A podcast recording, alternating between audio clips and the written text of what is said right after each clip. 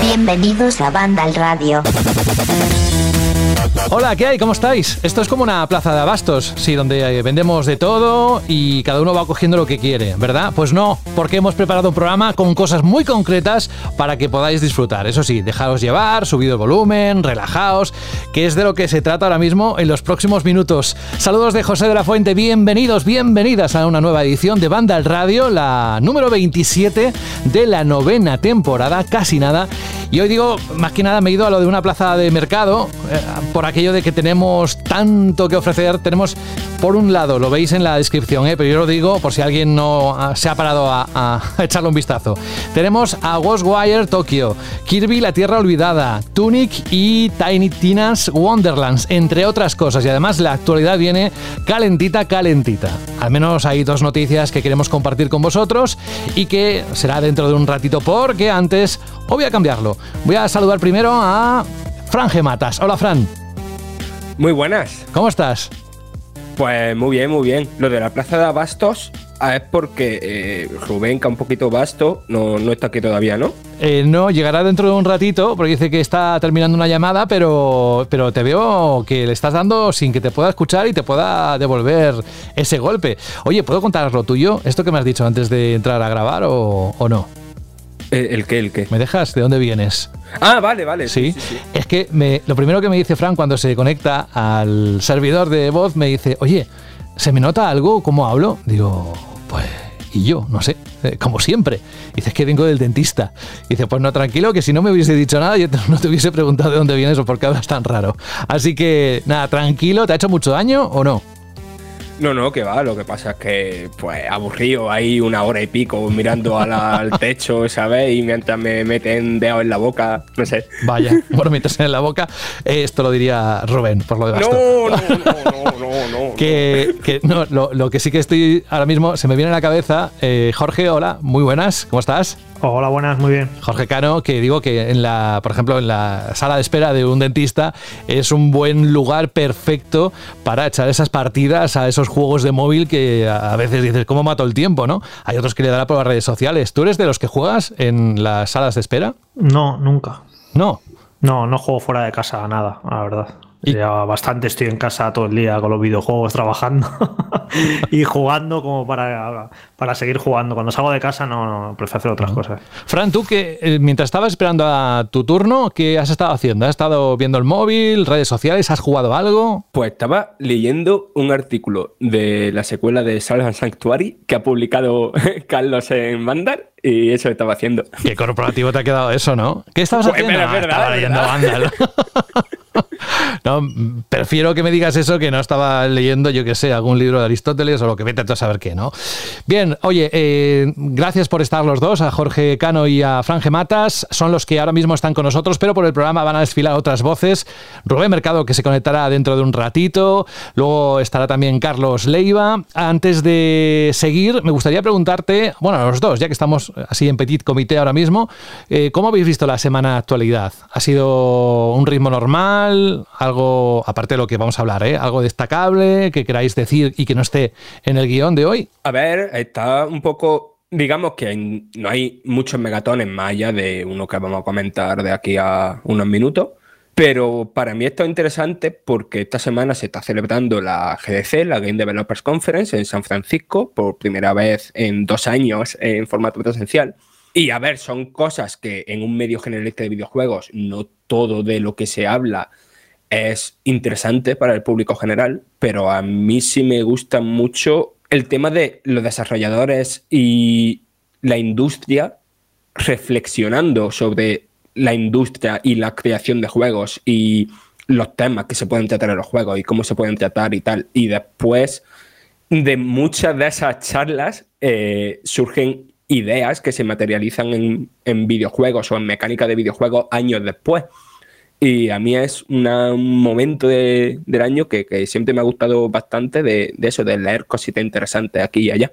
Pues está la industria como para hablar de ella. ¿eh? Bueno, últimamente, esto no sale hoy, pero sí lo tenéis evidentemente recogido en Vandal, la compra de Haven, Jorge, por parte de Sony, ¿no? Otro estudio que se añade a su colección de estudios internos. Sí, el estudio de J. Raymond, que está haciendo un juego como servicio, que no se ha visto nada del juego ni se sabe nada, pero se ve que a Sony le ha gustado mucho cómo está quedando el juego, lo profesionales que son, o lo bien que trabajan y los han comprado antes siquiera de, que veamos su primer trabajo. Y para ti, Jorge, algo más destacable que haya ocurrido estos últimos días. Nos dejamos algo la semana pasada, que era el State of Play, pero ahora vamos a dar una buena cuenta de ello rápidamente. Em, aparte de esto. Bueno, sí, a ver, siempre hay noticias, podéis entrar en la web y no hay día que no haya unas cuantas noticias interesantes. La industria del videojuego es suficientemente grande y potente como para generar actualidad constantemente pero ya estamos en los últimos estertores de marzo, que ha sido un mes muy movido junto al de febrero con un montón de lanzamientos.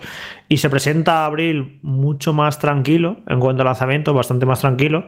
Así que eh, a ver qué preparan las compañías para el mes de abril en cuanto a anuncios, a eventos o qué ocurre.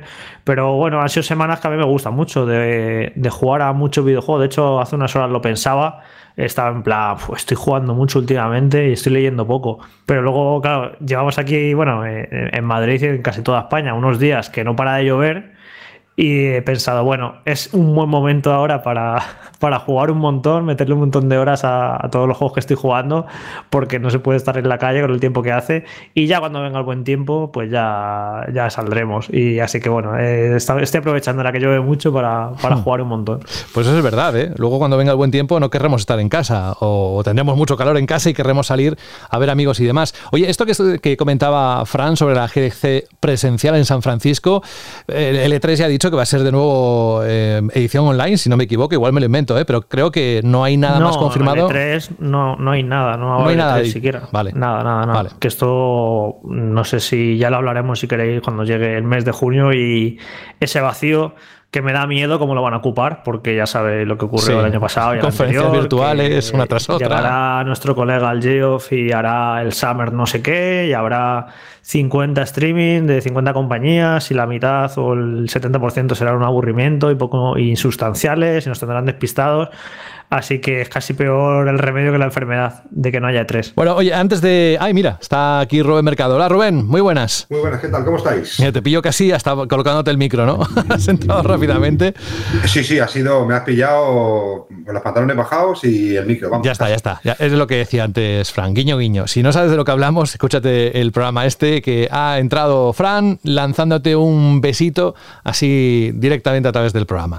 Bueno, oye, si os digo sexy brutale, Jorge, si te digo este título, ¿qué se te viene en la cabeza? Y Fran y Rubén os digo lo mismo. ¿eh? Pues a mí es un juego que me encanta, que de hecho muy a reivindicar, porque creo que pasó un tanto desapercibido en su momento. Me parece un juego de puzzles súper original y recomendable. Sí, sí, después con esa temática de los bucles temporales, que tantos juegos de ese estilo y de buenos hubo el año pasado.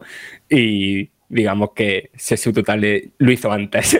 Y Sexy Brutale no, no eres tú, Rubén, que no sé qué me vas a contestar del juego, pero que te veo venir fácilmente. Oye, que vamos a dejarnos de historias, vamos a meternos en la actualidad y nada, que todo aquel que nos escuche desde hace un montón de tiempo sabe que ahora el bloque, siempre y cuando haya y no la actualidad no nos cambie y hagamos un debate o lo que sea, siempre encabeza la parte principal de nuestro programa. Así que vamos con ello. Banda al radio. La semana pasada estábamos haciendo el programa y sabíamos que unas horas después iba a tener lugar un nuevo State of Play, esta vez mm, enfocado principalmente en un título. Ese State of Play se emitió el jueves pasado a las 11 de la noche, si no recuerdo mal. Como decía, centrado en exclusiva en Hogwarts Legacy, que como bien sabéis es el juego de Warner Bros. desarrollado por Avalanche Software que llegará estas navidades a PlayStation 4, PlayStation 5, Xbox One, Series XS, PC y atención, Nintendo Switch, ya que se ha confirmado esta nueva versión. En Vandal podéis ver el vídeo en profundidad sobre cómo será esa jugabilidad de esta aventura de acción y rol ambientada en el popular universo de Harry Potter. La verdad que hay unos cuantos minutos que podéis haceros una idea muy clara de que vamos a esperarnos estas navidades. Y la pregunta es muy sencilla, Hogwarts Legacy, después de ver ese vídeo, ¿qué os pareció, Jorge, Fran, Rubén? A ver, eh, yo con este juego, ya por movidas con, la autora de, Harry Potter, pues tengo mis, mis contradicciones, ¿no? De cuánto quiero jugar este juego, pero más allá de eso, eh, para mí lo, lo que se vio de Hogwarts Legacy fue como un sueño hecho realidad. Para mí, Harry Potter, y yo creo que para toda la, gente que, crecimos eh, finales de los 90, principios de los 2000, ¿no? que nos pilló ahí en la adolescencia durante, la, durante los 2000, Harry Potter es para nosotros, creo, tan importante como eh, Star Wars, ¿no? Para la gente que se crió durante los 80. Y yo de niño disfruté muchísimo, muchísimo. Hay mucha gente que habla de los Harry Potter de, PlayStation. Yo tengo eh, muy fijos en mi memoria los títulos que salieron para Game Boy Color y Game Boy Advance, más tirando para el RPG con combates por turnos y tal. Y que en aquel momento ya me parecía algo increíble. Pero esto de una gran aventura de acción en mundo abierto con un acabado de superproducción que me, dejó atónito, no me esperaba algo así, y que nos va a dejar convertirnos a nosotros en, en magos, ¿no? Recibir esa carta de Hogwarts que, que de niños soñábamos con que llegara y que por fin nos llega, ¿no?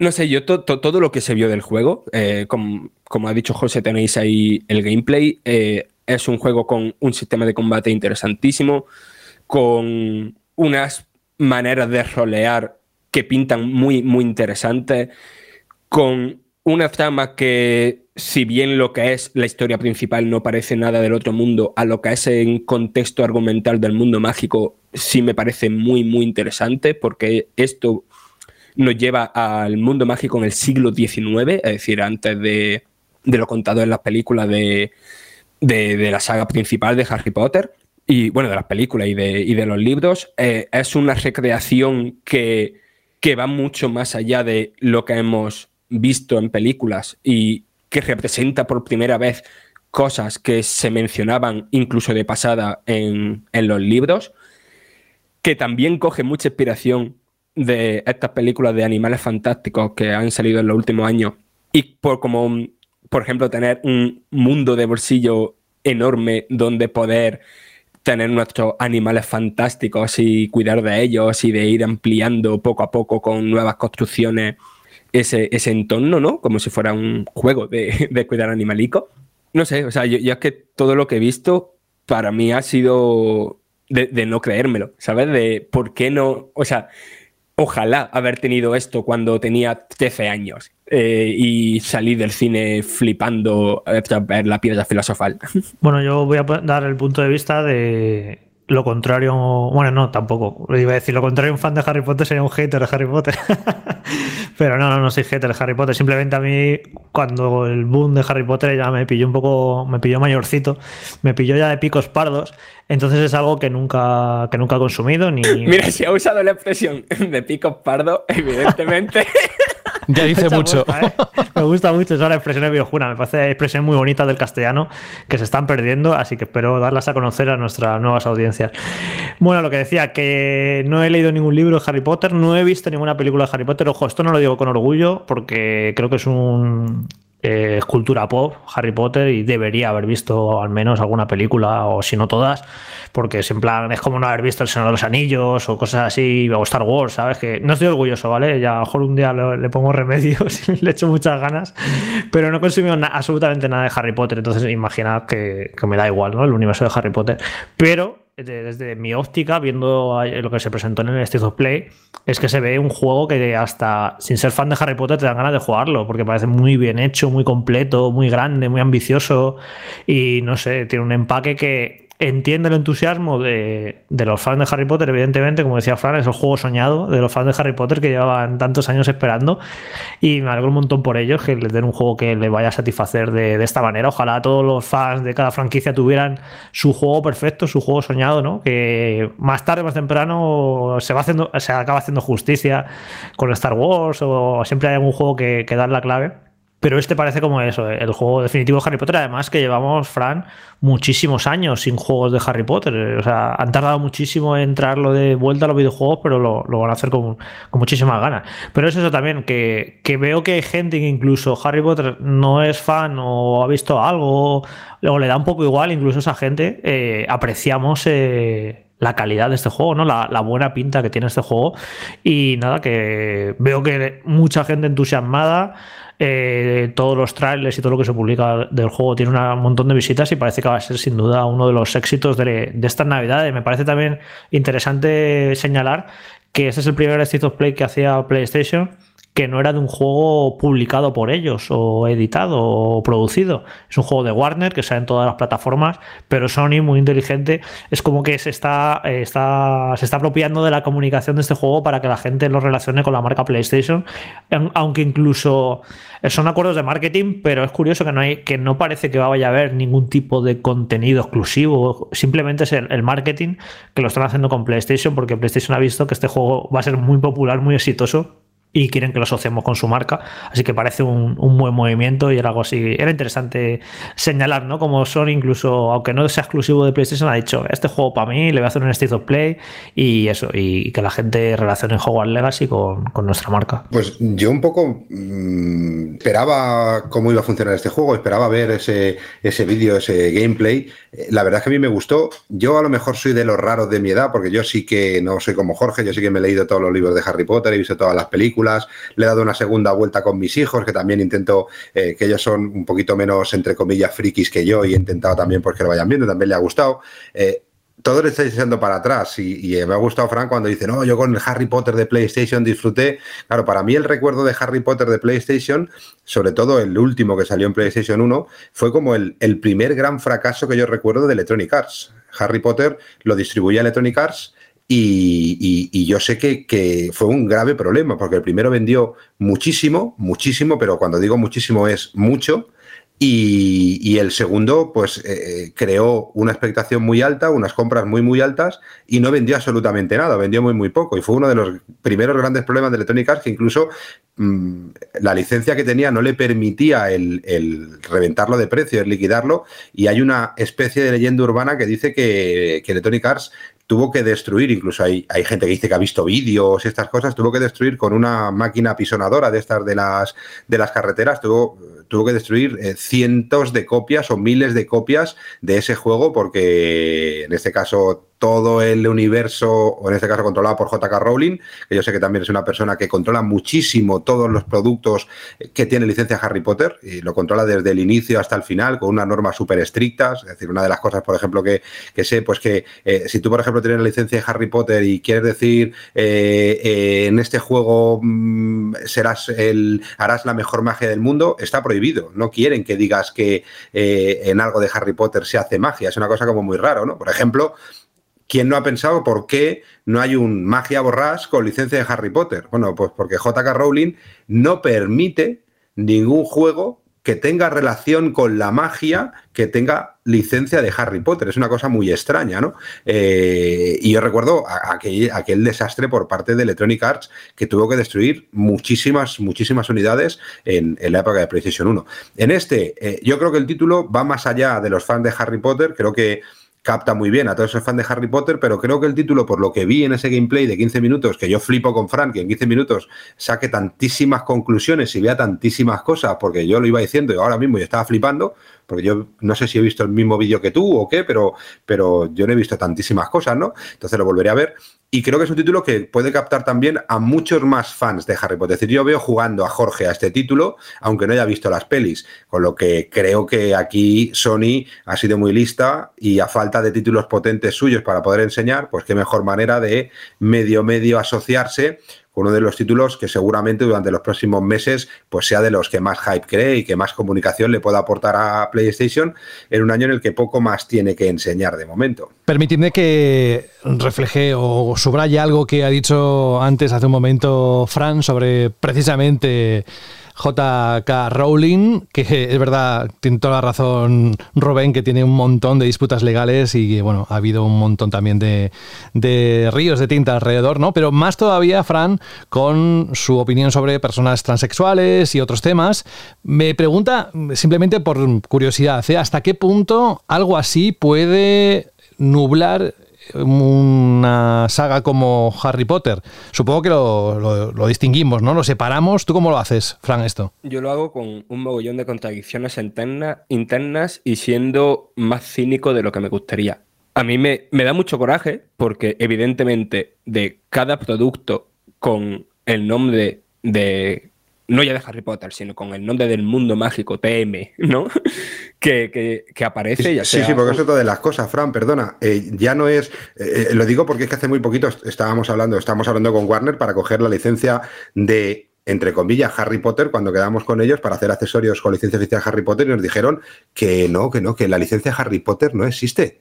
Es la licencia eh, Mundo Mágico, Watherin, no sé qué, ¿no? Y tal, que engloba todo el universo, es decir, eh, la, señora esta es un personaje eh, peculiar, ¿eh? porque está creándose un mundo alrededor y, con un montón de limitaciones. Es decir, es mucho más fácil hablar con Disney de todo el universo Marvel y equivocarte, y a lo mejor equivocarte en el tiempo entre un personaje y otro, que lo de lo de Harry Potter o Wizarding no sé qué, es que de verdad. Sí, en español el mundo mágico. está, es, un, nombre, un nombre de marca que se ha adaptado a los distintos idiomas.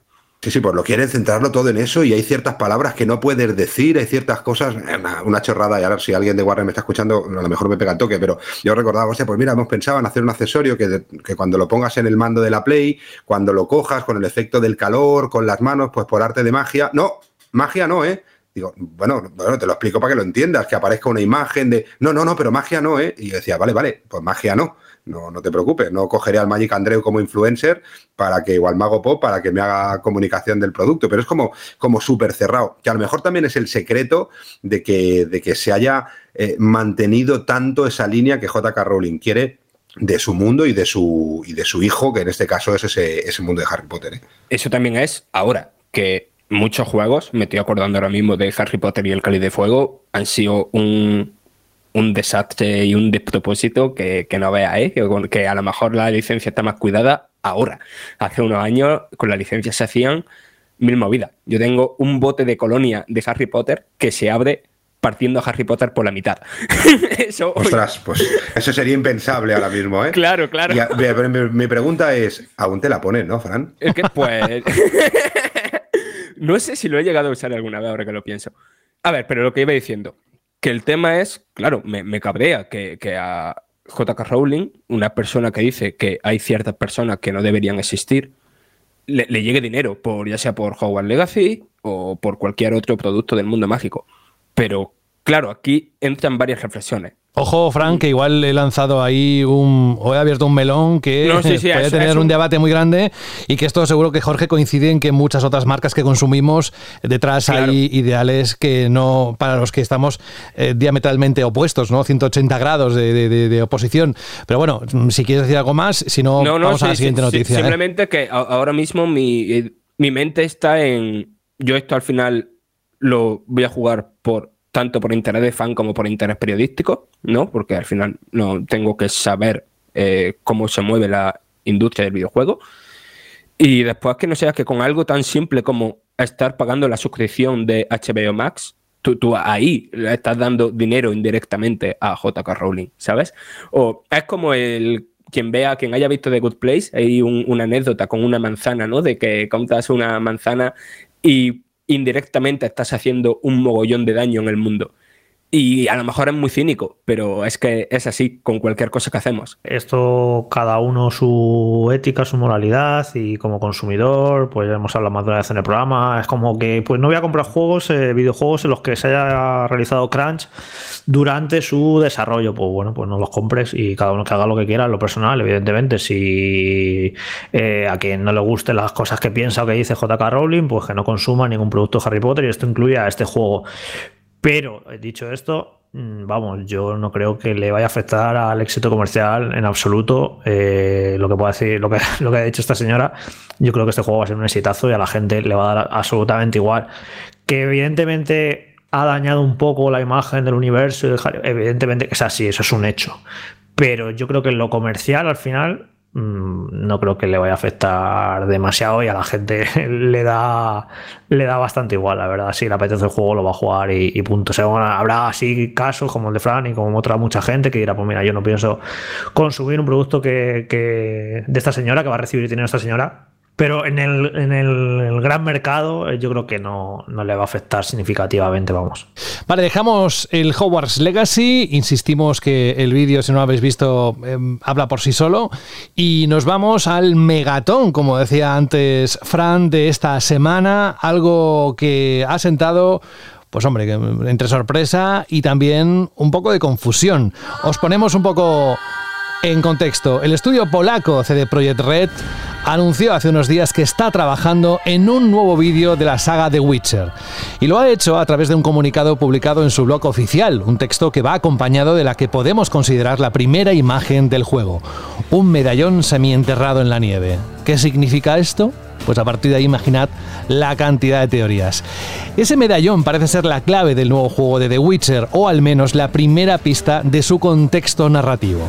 En un principio parecía que el medallón de la imagen pertenecía a la escuela del gato, relacionada por ejemplo con Siri, pero la compañía ha confirmado que en realidad se trata de un amuleto de la escuela del lince. Es decir, tal y como explican desde propio CD Projekt Red, este nuevo juego abrirá una nueva línea narrativa en la serie. Dicho de otro modo, no es The Witcher 4. Y este no es el único cambio que la nueva entrega va a suponer para la franquicia. La compañía dice que y ha anunciado que el juego se está desarrollando en Unreal Engine 5 como fruto de un acuerdo con Epic Games, dejando a un lado su propio motor, el Red Engine, que era la herramienta que habían utilizado hasta ahora sí han querido dejar claro que este motor es el que están usando para el desarrollo de algunos de sus proyectos actuales como la expansión de Cyberpunk 2077 que se lanzará próximamente. Eso sí, este acuerdo no implica que el nuevo juego vaya a ser exclusivo de esa tienda digital, según ha asegurado la propia CD Projekt Red. Bueno, el Megatón, ahí está, ¿qué os ha parecido? A partir sobre todo de que no se, diga claramente que no es de Witcher 4, ¿eh? que va a seguir otra línea narrativa. Bueno, yo le voy a llamar The Witcher 4 hasta que le pongan nombre. Claro, hasta que le pongan nombre, pues le voy a llamar The Witcher 4. y ya está. Que, a ver, sobre The Witcher 4. Pues yo entiendo que lo, que lo hayan anunciado un poco para. Porque, a ver, eh, sus mayores éxitos los han conseguido con esta saga. Eh, después de todo lo que ha traído Cyberpunk, eh, pues imagino que quieren pasar página, que quieren volver a las buenas noticias que además es un mensaje hacia los inversores, porque han vendido muy bien la saga de Witcher y decir a los inversores que estás preparando una nueva entrega, pues es mandar un mensaje positivo. otra cosa es que de cara a lo nuestro, como ya sea como jugadores o como prensa, fue como qué pereza, porque esto va para largo. O sea, no, evidentemente no dijeron ni una fecha aproximada pero así, por opinar, pues a lo mejor este juego no lo vemos hasta dentro de, yo qué sé, de tres o cuatro años. Entonces es en plan, eh, eso fue uno de los pecados que cometió CD Projekt, anunciar su juego demasiado pronto y lo vuelve a cometer pero lo comete por un motivo, como digo, porque tienen que mandar un mensaje positivo a, sus inversores, pero sí que me da un poco de pereza de ahora las noticias con cuentagotas hasta que aparezca el primer trailer, vete a saber cuándo, todo este proceso de un juego muy grande y toda la maquinaria de marketing que empieza a caminar y que es como, uff, qué pereza. Hubiera preferido que evidentemente que lo, que lo anunciaran ya cuando lo tuvieran muchísimo más avanzado y, con, el, con el lanzamiento en el horizonte, pero es que a saber cuántos años le quedan a esto de desarrollo y eso, y, ya que empecemos a hablar de, este nuevo proyecto, me da, me da perecita, la verdad, porque yo viví, viví muy en primera persona todo el proceso de desarrollo de, de Witcher 3. Recuerdo perfectamente la web, desde el primer anuncio hasta las primeras previews que estuve yo, viajes a, a Polonia, también me he tragado la de Cyberpunk, que fue larguísimo, desde que se anunció hasta que salió. Entonces, otra vez, ese proceso de 5 o 6 años con este nuevo The Witcher, lo siento, pero es que me produce pereza más que ilusión o que otra cosa, aunque luego el resultado sea fantástico y, la gente está encantada y qué bien que haya un nuevo The Witcher, pero Es eso, es. No me gusta que anuncien los juegos tan pronto, cuando parece que tienen tan poco.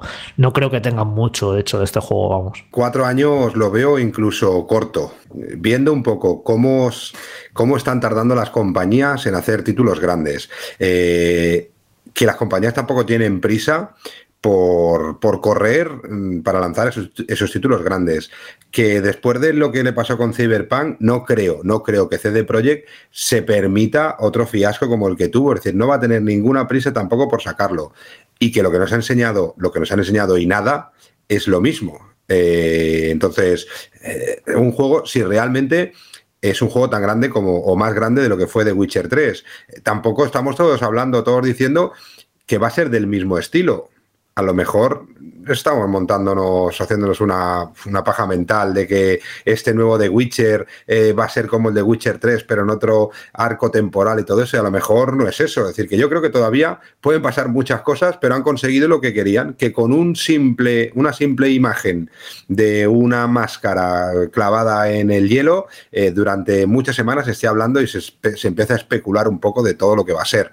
Con lo que yo creo que a mí también me da mucha pereza, como dice Jorge, y tengo ganas ¿eh? de que salga un nuevo de Witcher y, creo que puede ser un título que limpie la mala imagen que ha dejado CD Projekt con, con Cyberpunk pero también pienso que, ostras, cada vez se hace como más largo, ¿no? Es como dice Jorge, ahora de aquí seis meses, un pequeño teaser, de aquí ocho meses, un segundo teaser, de aquí dos años, un año y medio, en algún evento, como cosa súper a tope, pues un, unas imágenes CGI de lo que va a ser, para en qué momento de la historia va a estar. Es decir, se me hace muy, muy largo. Yo creo que tendríamos que intentar las compañías que no va a pasar porque hay unos inversores que necesitan saber que se está haciendo algo y también necesitan ver el feedback de los usuarios que son los que se van a gastar la pasta para recuperar sus inversiones eh, y eso no va a cambiar y cada vez va a ser más así, pero a mí se me hace muy, muy largo y muy pesado y ya empiezo a estar cansado solo de pensar lo cansado que estaré de aquí un año y medio con toda la matraca que nos van a pegar con The Witcher, con The Witcher, con el nuevo The Witcher, con The Witcher 4, cuando empiecen a decir eh, que si en banda le hemos puesto The Witcher 4 y que nos ha dicho alguien que no va a ser The Witcher 4 porque nosotros somos, porque me cansa, solo de pensarlo me cansa, la verdad, pero no por eso dejo de tener ganas de ver eh, este nuevo título de The Witcher y ver si CD Projekt Red con este cambio de motor, que yo creo que también se ha dado cuenta de que posiblemente si quieren seguir avanzando y evolucionando y ser top también a nivel gráfico, tienen que unirse con los grandes de, estos motores gráficos. Yo tengo ganas de ver el resultado, pero falta tanto tiempo que, vamos, no, no sé yo, vamos. Bueno, mientras nos vamos entreteniendo con todo lo que va saliendo, lo que ha salido, que ya te aseguro que no estamos todos al día, salvo que trabajes de esto, va a ser bastante complicado que alguien pueda decir a día de hoy que está al día de todo lo que ha salido. Bueno, claro, depende también de lo que haya jugado, lo que ya se haya propuesto para jugar, ¿no? Antes de decirte adiós, me interesa saber en qué vas a gastar el bono cultural joven de 400 euros este año, Rubén, cuando cumplas la, mayoría de edad. Que me, lo han, me lo han jodido porque yo lo tenía claro, me pongo el artículo de Vandal y en una línea así como perdida, Jorge, tío, eso se tiene que decir mejor. Porque todo lo que está catalogado como para adultos no se puede utilizar. Ya, ya, ya, ya, me, has, ya me ha jodido. Ya me ha jodido. No, no. Supongo que, que, yo ya no puedo, porque ya hace bastantes años. Yo he cumplido como dos. Años no, eh, eones. No, esta, a mí me ha gustado, como dice Carlos, cuando dice vamos a darle una segunda vuelta. Yo ya voy por mi tercera vuelta. ¿eh? Entonces yo no lo podré pedir pero creo que es una buena, es una buena iniciativa. Eso sí, el día que pongan una iniciativa así sencilla y entendible y clara y fácil, pues seguramente funcione. Pero bueno, está bien que de momento al menos parezca aunque sea para ir captando nuevos votantes, eh, bueno, pues que el videojuego empiece a formar parte también de lo que algo estamos reclamando todos, que es que forme parte de la cultura. Lo que sí que no entiendo, y aquí perdonarme porque a lo mejor me meto en un jardín que no tengo que meterme, es que gente del propio sector, gente que viven del videojuego, gente que viven de esta parte tan importante de la cultura, que seguramente no viven jugando, sino viven hablando y, y diciendo tonterías, sea capaz de criticar abiertamente esta decisión por parte del gobierno simplemente porque a lo mejor, sin haberse informado mucho, no se puede utilizar ese dinero para seguir jugando con su plataforma querida y su sistema de servicio querido. Es lo que no entiendo, ¿vale? Yo creo que es un paso muy bueno, tanto eso como la preservación de todas las, las creaciones eh, de videojuegos españolas. Creo que es un paso súper importante, un primer paso pequeño, ¿vale? Pero súper importante para conseguir que el videojuego realmente se eh, consolide como bien cultural. Por mucho que a muchos le pese, o a muchos escritores, o a muchos creadores de música, de música le pese, creo que el videojuego tiene el mismo derecho por todo lo que se ha hecho, por todo lo que ha evolucionado y por todo lo que ofrece a ciertas generaciones cada vez eh, más amplias, creo que es, yo creo que lo más normal y lo más eh, lógico es que el videojuego sea pues otra parte más de, lo que sería la cultura y la creatividad. Y si en España tenemos buenos estudios de desarrollo, oye, mm, ¿por qué no? Y no entiendo, no entiendo que alguien del sector, yo puedo entender que venga Arturo Pérez Reverte y diga que los videojuegos no son cultura. Lo puedo entender, ¿vale? Lo puedo entender, es una generación. No lo compartes, pero lo puedes eh, entender. No lo comparto, pero lo puedo entender. Bueno, me parece bien. También entiendo que alguien que ahora mismo lo está pasando mal porque no puede trabajar y está de huelga eh, y no se toma una decisión por parte del gobierno para darle su trabajo, puedo entender que esté enfadado. Que no tiene una cosa nada que ver. Lo que no quiero es esa gente que justifica de, hostia, para eso sí que hay dinero. Para los frikis eh, pajilleros sí que hay dinero, pero para los que trabajan. Es una, es una tontería esa comparación. Pero alguien del sector que simplemente por, por una deficiencia mental que puede tener de que ese dinero no se puede gastar en lo que él quiere, que seguramente sea el servicio y revistas con mujeres con orejita de conejo, eh, critique este, esta decisión del gobierno. Es algo que no entiendo. Y luego lo que tampoco entiendo, y perdonaré que me estoy alargando mucho. Sí, sí, te estás viendo arriba, pero no sabes de qué manera. Si ves que en algún momento Jorge digo algo, me meto en algo que no tengo que decir. No, no, tranquilo, ya, lo dicho yo después. Sí, lo que, lo que también me parece alucinante, que ciertos señores que les encanta el postureo en ciertas ferias de videojuegos con una chaqueta de joven y una camiseta de la NASA, hablando de las maravillas del videojuego, de los puestos de trabajo, que esta cultura tan importante, eh, pa, pa, pa, pa, pa, pa, de pronto el día que tienen que demostrar que el postureo se transforma en decisiones, rajen como han rajado y se nieguen a este, a este bono. Y me da igual del partido político que sea, ¿eh? no estoy criticando esa tendencia, pero me parece alucinante eh, hasta qué punto ya y a cara descubierta ciertas partes de gente del gobierno, a veces rojos, a veces azules, a veces verdes, me da igual, ¿eh? no voy por color, que, que tengan la desfachatez de abiertamente no solo no apoyarlo, que también lo respeto, sino las justificaciones que dan para no apoyarlo. Me parece alucinante. Pero bueno, por lo demás, esto, si alguien le pilla de sorpresa no sabe de qué estamos hablando, hay dos noticias que podéis consultar ampliamente en la página web de Vandal que han ocurrido estos días. Uno es que los videojuegos serán objeto obligado de depósito legal, de ahí lo que decía Rubén de preservar la cultura del videojuego en este caso, y luego que se ha aprobado el bono cultural joven de 400 euros y cuánto se pueden gastar los que cumplan 18 años este mismo 2022 en videojuegos. Todo eso está recogido ahí, pero lejos de convertirlo en un debate político, porque sabéis que eso siempre tiene tintes de, política, simplemente queríamos comentarlo porque toca muy de cerca el sector de videojuego. Gracias por tus opiniones y por tu presencia, Rubén Mercado. Ahora te dejamos que disfrutes del resto de tu agenda maravillosa y tus compromisos porque tenemos unos cuantos pues videojuegos que degustar y que luego te invitamos a que escuches directamente en el podcast. Por supuesto, por supuesto, los, escucharé. Además, los títulos de hoy me molan en especial, así que estaré atento a mis compis en cuanto esto esté disponible para escuchar. Un abrazo para todos y la semana que viene más. Cuídate. Adiós, Rubén. Chao.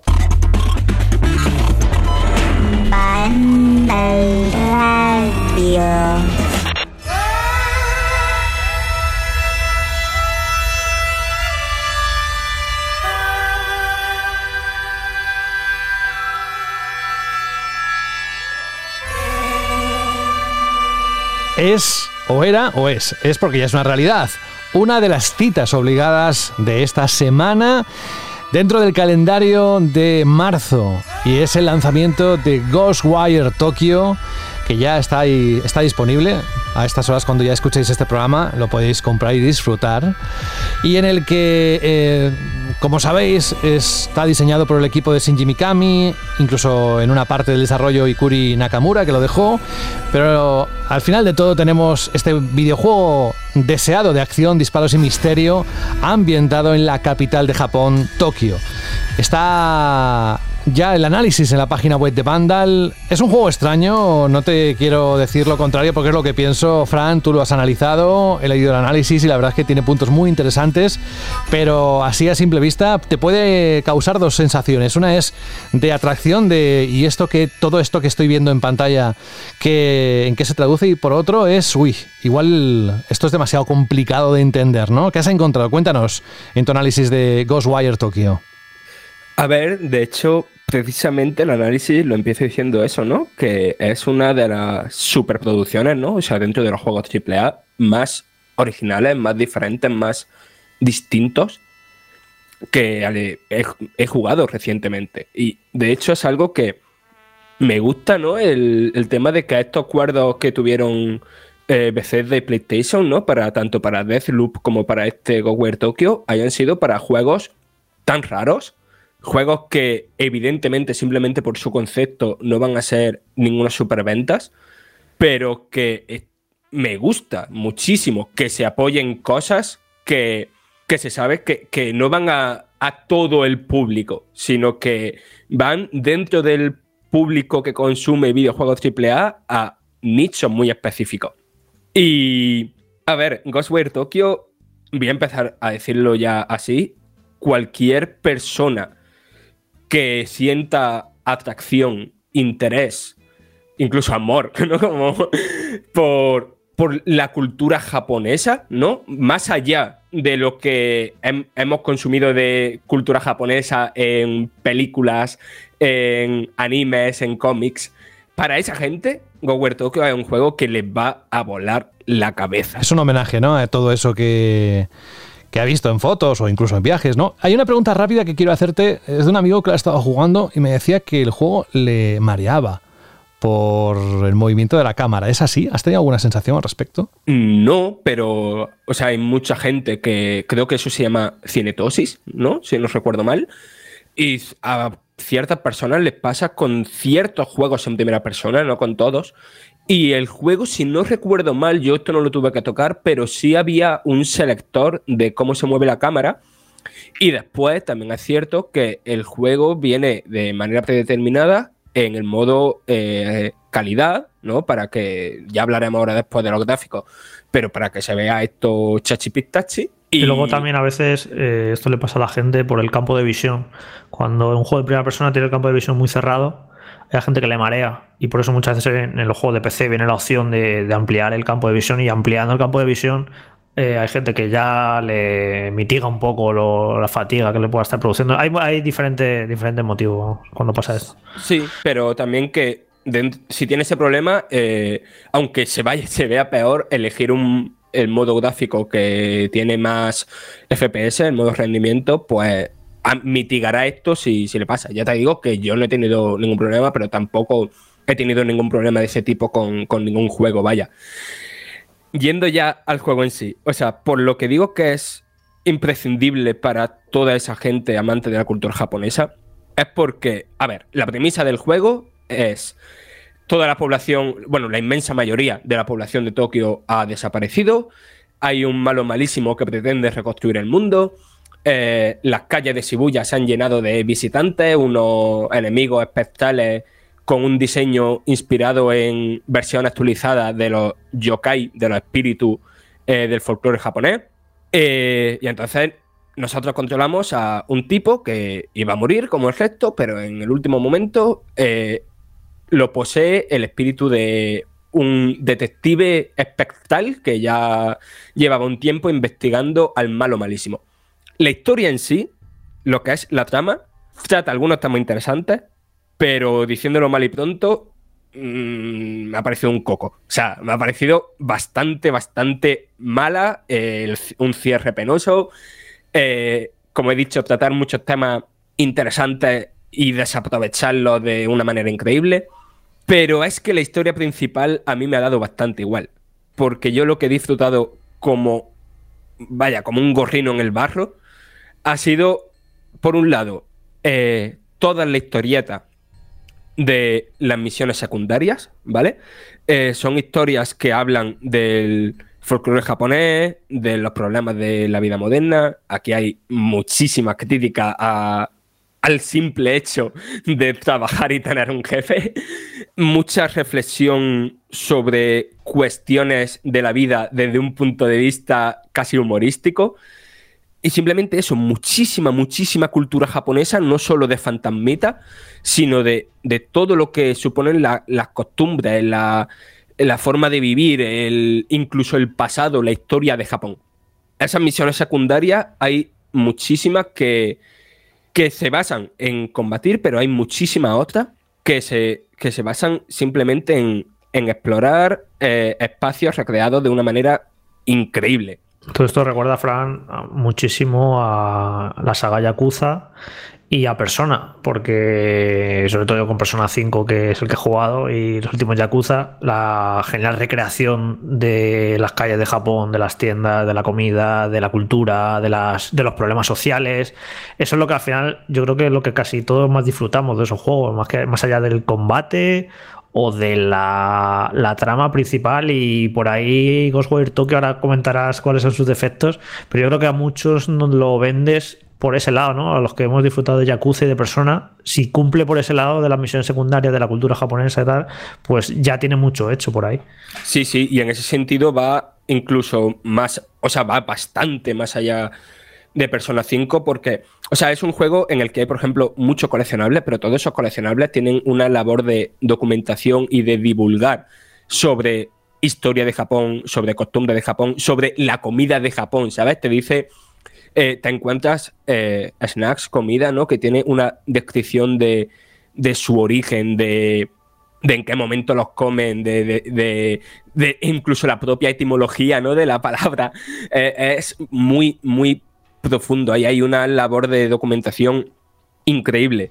Y después, la otra gran estrella de la función es la propia recreación, no de Tokio, sino de Shibuya y sus alrededores. O sea, el juego por una parte también por lo técnico, pero es sobre todo una labor de ambientación. Eh, yo jamás he tenido tanta presencialidad en un videojuego. Es decir, de sentirme en un espacio, de, de sentirme como si estuviera haciendo turismo, que sí, que es en una ciudad fantasmal, en una ciudad en la que no hay personas, si hay muchos perretes y gatetes que puedes acariciar. De hecho, hay algún chiste por ahí de jaja, ahora los gatos dominamos, dominamos Shibuya. Pero no es solo la Shibuya que se suele ver en, en eso, en persona mismo, ¿no? Sino que también son sus alrededores, son las callejuelas, son las calles de los borrachos, son. es todo, es o sea, yo, creo que si ahora fuera Japón, sería capaz de identificar algunos de los lugares que se ven representados en, este juego. Y yendo ya a lo que es lo puramente jugable, es un juego que, que te mezcla, por una parte, secciones muy de exploración, muy de... Yo casi... había momentos en los que pensaba que, y esto no lo digo de manera negativa, al menos para mí, a mí es un género que me gusta mucho, percibía que estaba jugando como a un walking simulator enorme de alto presupuesto. Es decir, un juego de estos donde entras, donde ya sea por las calles, entrando a casas recreadas al detalle, en oficinas, en rascacielos, en centros comerciales, avanzando poquito a poco, abriendo cajones, leyendo documentos. Eh, yo eso es algo que disfruto mucho y que aquí está muy, muy bien llevado también porque todos esos documentos no son el típico documento súper largo, súper chapa, no, no, no, son mm, documentos cortitos que te dicen cositas interesantes sobre eh, el mundo, lo que está pasando, lo que ha pasado, o eh, un, mensaje de móvil que estaba escribiendo una muchacha a su novio antes de que llegara la niebla y todos desaparecieran. También es un juego muy curioso de jugar después de, de la pandemia y lo que hemos vivido, porque hay ciertos paralelismos. Y vale, tiene esas secciones eh, y después tiene, evidentemente, secciones de, combate, ¿no? Que se van entremezclando de manera relativamente orgánica. Es cierto que hay momentos de misión secundaria, ¿no? En la que estás tan a gusto explorando y tal, y de repente llega combate que te encierran en una arena y sí se siente como un poquito desconectado de, de lo que estás haciendo. Pero por lo general, eso va andando por las calles de Shibuya y te va encontrando con los visitantes y combates contra ellos. O o hay partes de, eso, de jefe finales y tal, que sí se sienten mejor conectadas. ¿Qué pasa? El sistema de combate, para mí, a nivel de idea, a nivel de concepto, me parece increíble. y a nivel de ejecución me falla por varios lados. Básicamente es un juego que se juega casi como un shooter, pero en vez de usar armas, usamos poderes mágicos que, hace el protagonista pues haciendo gestos con las manos. Está inspirado en un estilo de karate cuyo nombre no recuerdo ahora mismo, creo que era Kayukiri o algo así. Y entonces es un sistema de combate que visualmente es muy atractivo. Es decir, estás todo el rato viendo cómo el protagonista hace gestos con las manos y lanza eh, bolas de viento, explosiones, eh, aros de agua. O sea, es muy bastante vistoso. Lo que pasa es que al principio, al principio estoy hablando de lo mismo las primeras 5 o 6 horas. Es muy simple. O sea, porque tenemos pocos poderes, eh, están muy poco evolucionados, porque evidentemente aquí, como en todos los juegos, tiene que haber un árbol de habilidades y, y tal. Y es eso, es muy simple. Después, a mitad del juego, es cuando, digamos que alcanza su punto álgido y cuando te sientes mejor combatiendo, ¿no? Porque te van introduciendo nuevos enemigos y versiones mejoradas o más potentes de los enemigos que ya conoces. Ya tienes, ya dominas más o menos las magias y saben en qué momento es mejor usar unas que otras. También tienes los talismanes, ¿no? Que son objetos consumibles que sirven, pues, para ocultarte, porque aquí también puedes ir, puedes ejecutar a los enemigos por detrás. Eh, para paralizar a los enemigos, para hacer que expongan su núcleo, ¿no? Que hay que ejecutarlo, un poco como en el Doom o sea, tienes como muchas herramientas a tu disposición. Pero ¿qué pasa? En los últimos compases del juego ya te vuelves súper OP, o sea, eh, eh, eres muy, muy poderoso. Eh, ya hace un rato que dejas de ver enemigos nuevos. Y entonces como que el combate se estanca y se percibe repetitivo. La cosa es que a los mandos es divertido, ¿no? Porque, o sea, tienes un parry que requiere cierto dominio. Es un juego que te obliga constantemente a, moverte y a tener cuidado de no dejar enemigos a tu espalda. Pero eso, hay poca variedad de enemigos y lo que, lo que he comentado, que el, sistema de combate se, estanca muy rápido, ¿no? Eh, el concepto en sí tenía chicha de la que tirar y, no han tirado tanto como podrían haberlo hecho. Y después, la otra parte que me ha gustado, lo que menos me ha gustado del juego es su estructura porque esto es un mundo abierto muy, muy tradicional. No en su diseño, ¿vale? Es, como he dicho antes, una representación increíble, un, mundo en el que da muchísimo gusto moverse, que tiene una verticalidad que al principio me pasó bastante desapercibida, pero después cuando ya me di cuenta, eh, eso, puede desplazarte hacia hacia la cima de, del edificio o ir sobrevolando Shibuya y dejarte caer en el suelo. Son cuando estás por los rascacielos, el juego casi que tiene cierto tinte de, juego de plataforma en primera persona, ¿no? Como un una especie de Mirror's Edge, no a ese nivel, ni muchísimo menos, pero ese rollito, ¿no? Y eso es muy satisfactorio. ¿Qué pasa? Que lo que es la estructura en sí es lo que hemos visto mil veces. ¿Qué pasa? Que en vez de Atalaya como un Assassin's Creed, pues aquí tenemos Puerta Story. Y que en vez de campamento de enemigos, aquí tenemos santuario. Y al completar o al purificar Puerta Story o al completar santuario, la niebla se despeja y nos dejan pasar a, las, una zona más amplia del mundo abierto y salen todavía más iconitos en el mapa de actividades por realizar. Y a mí personalmente, a una estructura de la que yo estoy cansado, a lo mejor hay gente que no ha jugado a tantísimos juegos de mundo abierto y no le pesa tanto.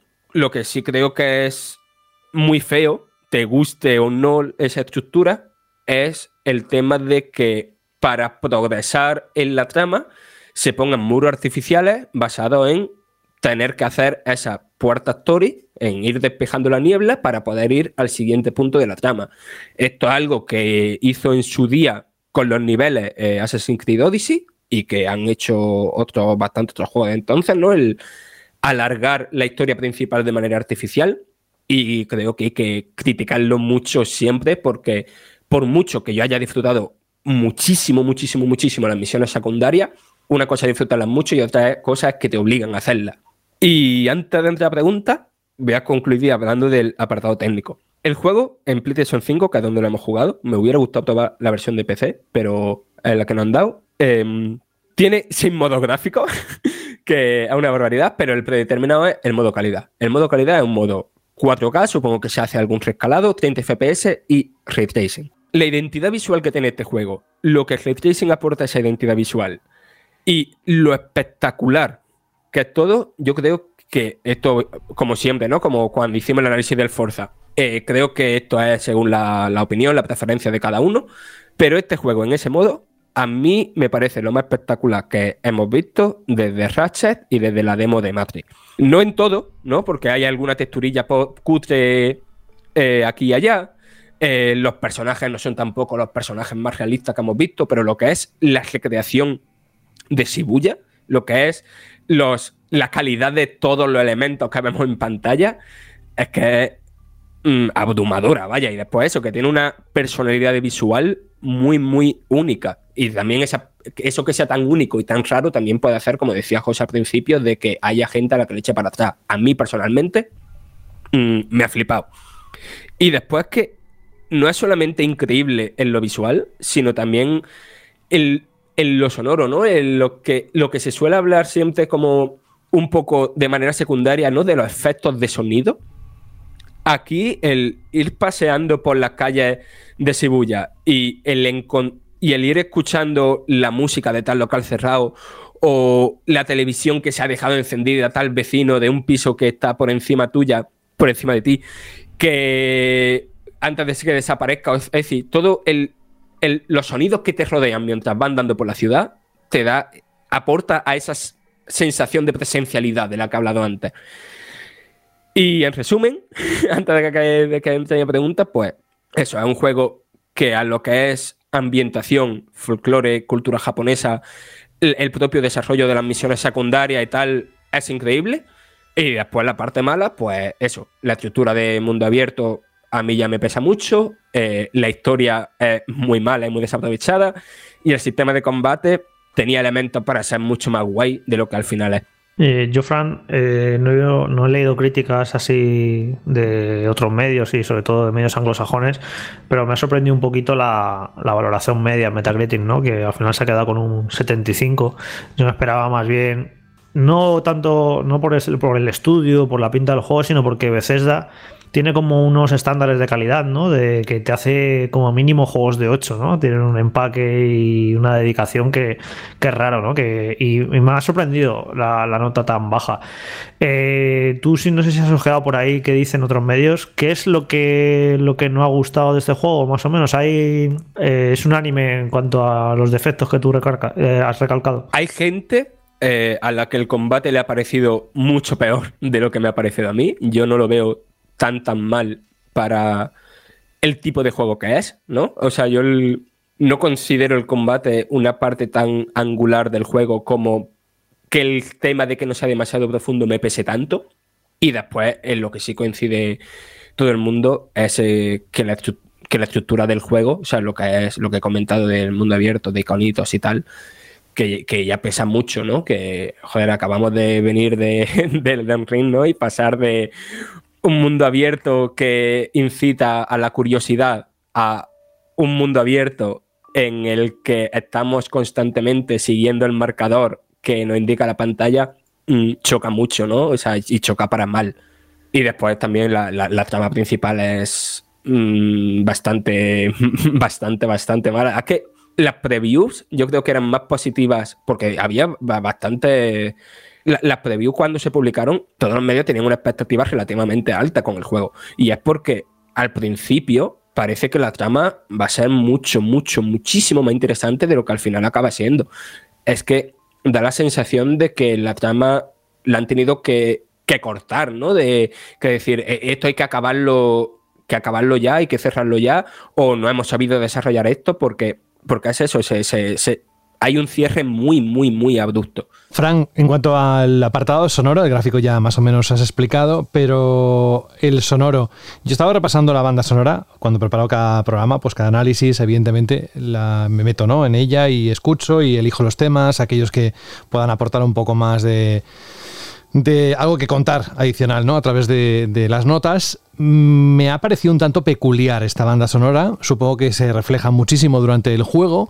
Y mm, entiendo que pretende generar ese ambiente de opresión, ¿no? Que estés jugando y que, así como está la ciudad vacía y con todo lo que está ocurriendo, te sientas incómodo en cada momento. ¿Es eso mm, traducido mientras juegas o simplemente me ha dado a mí la sensación al prepararlo? A medias, quiero decir, eh, no es un juego de terror, por mucho que esta gente venga a hacer The Evil Within, pero es un juego con una ambientación tétrica, ¿no? ¿no? No te quiere dar miedo, sino que quiere tenerte ahí en ese, en ese rollito fantasmagórico, ¿no? El tema de la música, a mí, aparte de peculiar, sí me parece muy buena. El problema es que pasa bastante desapercibida. En el juego hay muchos momentos de simplemente el sonido ambiental, ¿no? De, que no haya música. Y la cosa es que esto, eh, yo lo descubrí lo mismo dos días antes de escribir el análisis y fue en plan de, vale, ya, ya entiendo esto. Es que tú vas encontrando pistas de la banda sonora conforme vas jugando y en el menú, de una manera bastante escondida, para lo importante que es, tienes la opción de reproducir las, pistas que quieras y de dejarlas de fondo mientras vas jugando, como, no sé, como si fuera una especie de Spotify. A ver, eh, es una banda sonora que a mí me parece muy buena, pero no entiendo tampoco por qué, por, qué no, no han dejado que en ciertos momentos suene de manera más, más orgánica, ¿no? Que no, que no haya, tengas que ponerla, que producirla tú. Bueno, pues hay más detalles que posiblemente igual hayas pasado por alto. Los más importantes están aquí en estos últimos minutos a través de Banda Radio en este capítulo. Pero algo más adicional para acabar el análisis en Banda Radio de Wire Tokyo, Fran. Pues, a ver, que lo he dicho antes al principio, pero que puedes acariciar perrito y gatito. y, que sirve para cosas. ¿no? Es decir, no es simplemente, ay, he visto un perrete y lo voy a acariciar. No, no, no, no. Sino que tú puedes leer el pensamiento con los poderes del espíritu, ¿no? Que, que, te posee. Puedes leer el pensamiento de los perros y los gatos.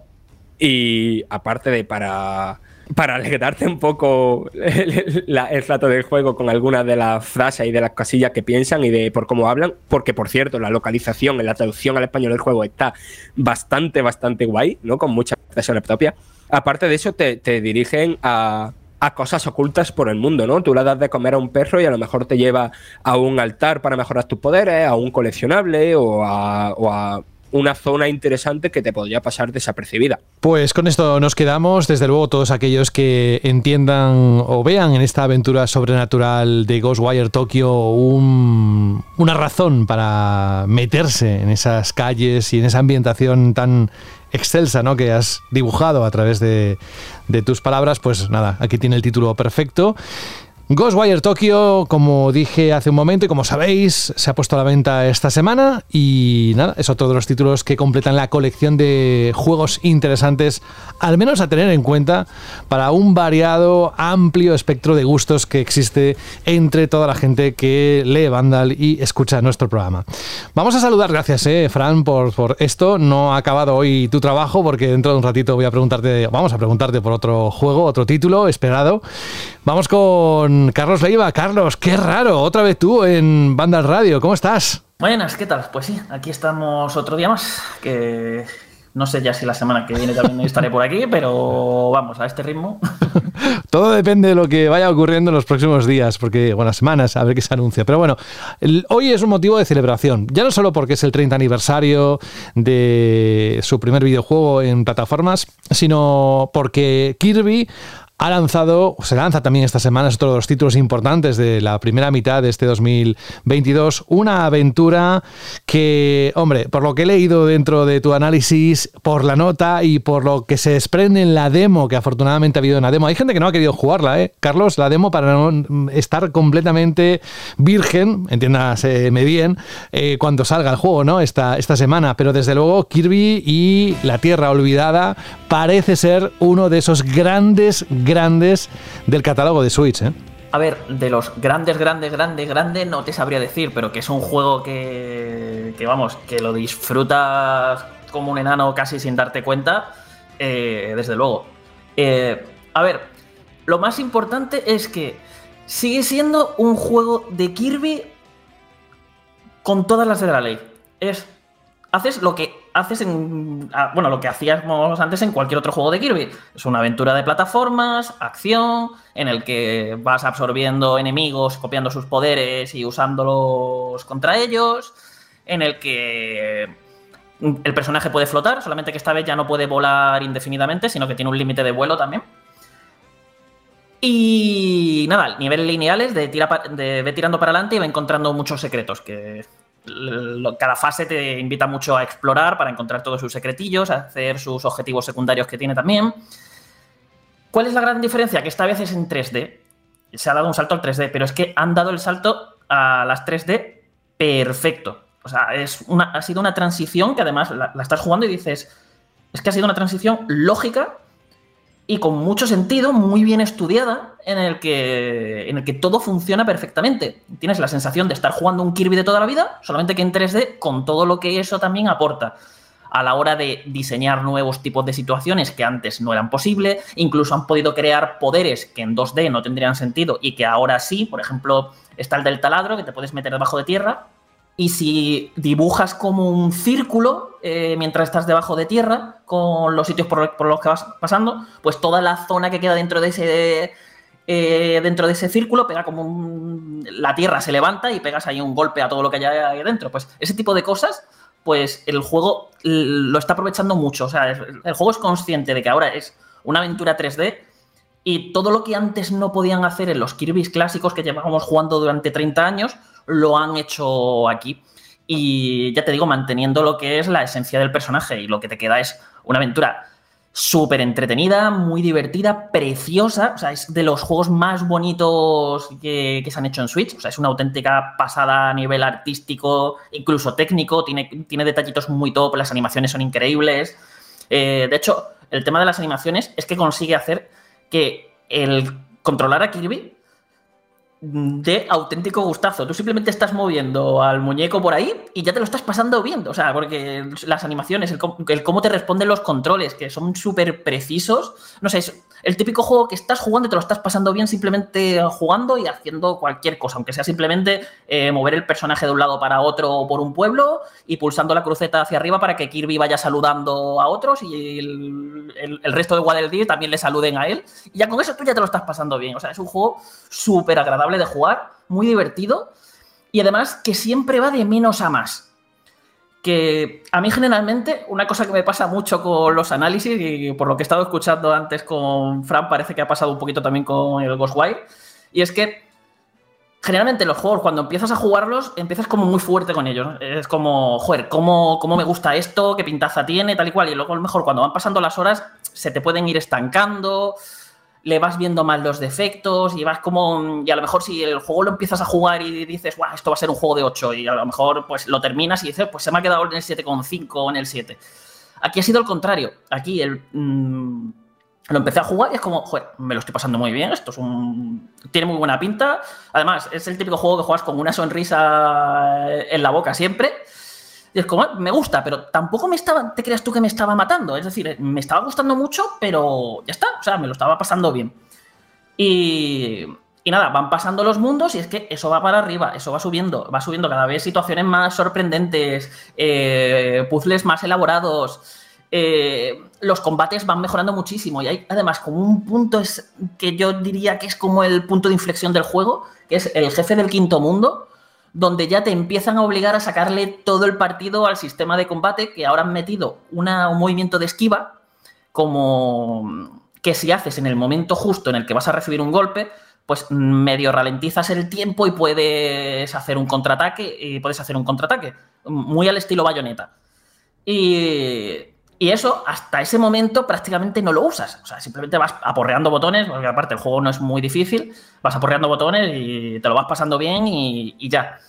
Pero es que a partir de, ese jefe sí que tienes que empezar a sacarle partido al movimiento de esquiva, a los movimientos de los poderes que estés usando contra él, y a partir de ahí es todo el juego, o sea, es como que pega, pega ahí ese subidón y se mantiene y sigue todavía subiendo y subiendo, subiendo, subiendo.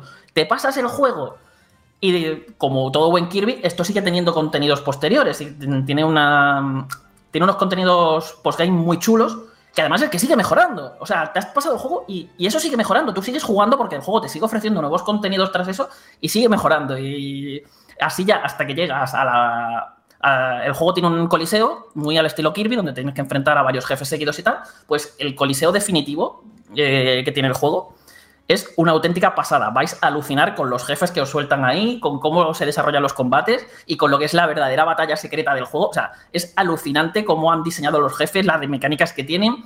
Y ya te digo, todo eso, de lo que empieza a lo mejor el primer jefe que os lo, vais a matar aporreando botones, a cómo termina el juego ya cuando te lo has pasado y estás... Mm, o sea, es alucinante todo cómo va subiendo. Ya, ya, digo, yo, yo creo que el juego lo empecé pensando, eh, esto es un 8 y mira, al final he acabado en un 8,7 para que os hagáis una idea de cómo ha ido escalando y de lo bien que me lo he ido pasando.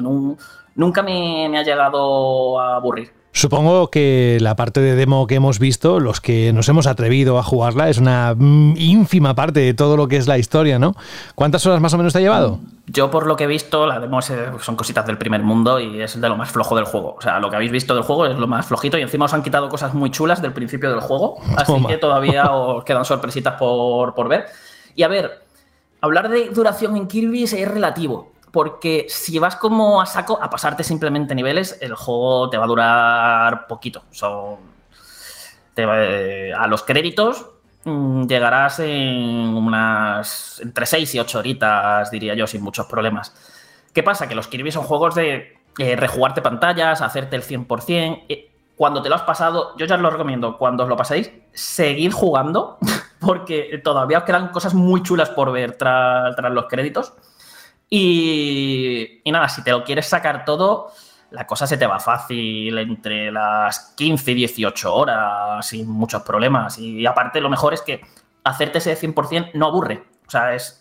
Mm, te rejuegas un nivel y, claro, como sigues explorando y, uy, aquí me he dejado tal secreto o tengo que hacer tal tarea secundaria que, no había visto que tenía que hacer y te lo vas pasando bien, porque además los niveles están muy bien diseñados y algo que hace muy bien las fases es que siempre te están obligando a, ir cambiando los poderes eh, para que no te estanques. Tú te podrías decir, ah, pues el martillo, el martillo está roto, voy siempre con el martillo y voy arrasando. No, porque si quieres conseguir todos los secretos, vas a tener que ir cambiando de unos poderes u otros para acceder a zonas que con ciertos poderes sí se pueden llegar o para interactuar con unos objetos que de otro modo no podrías.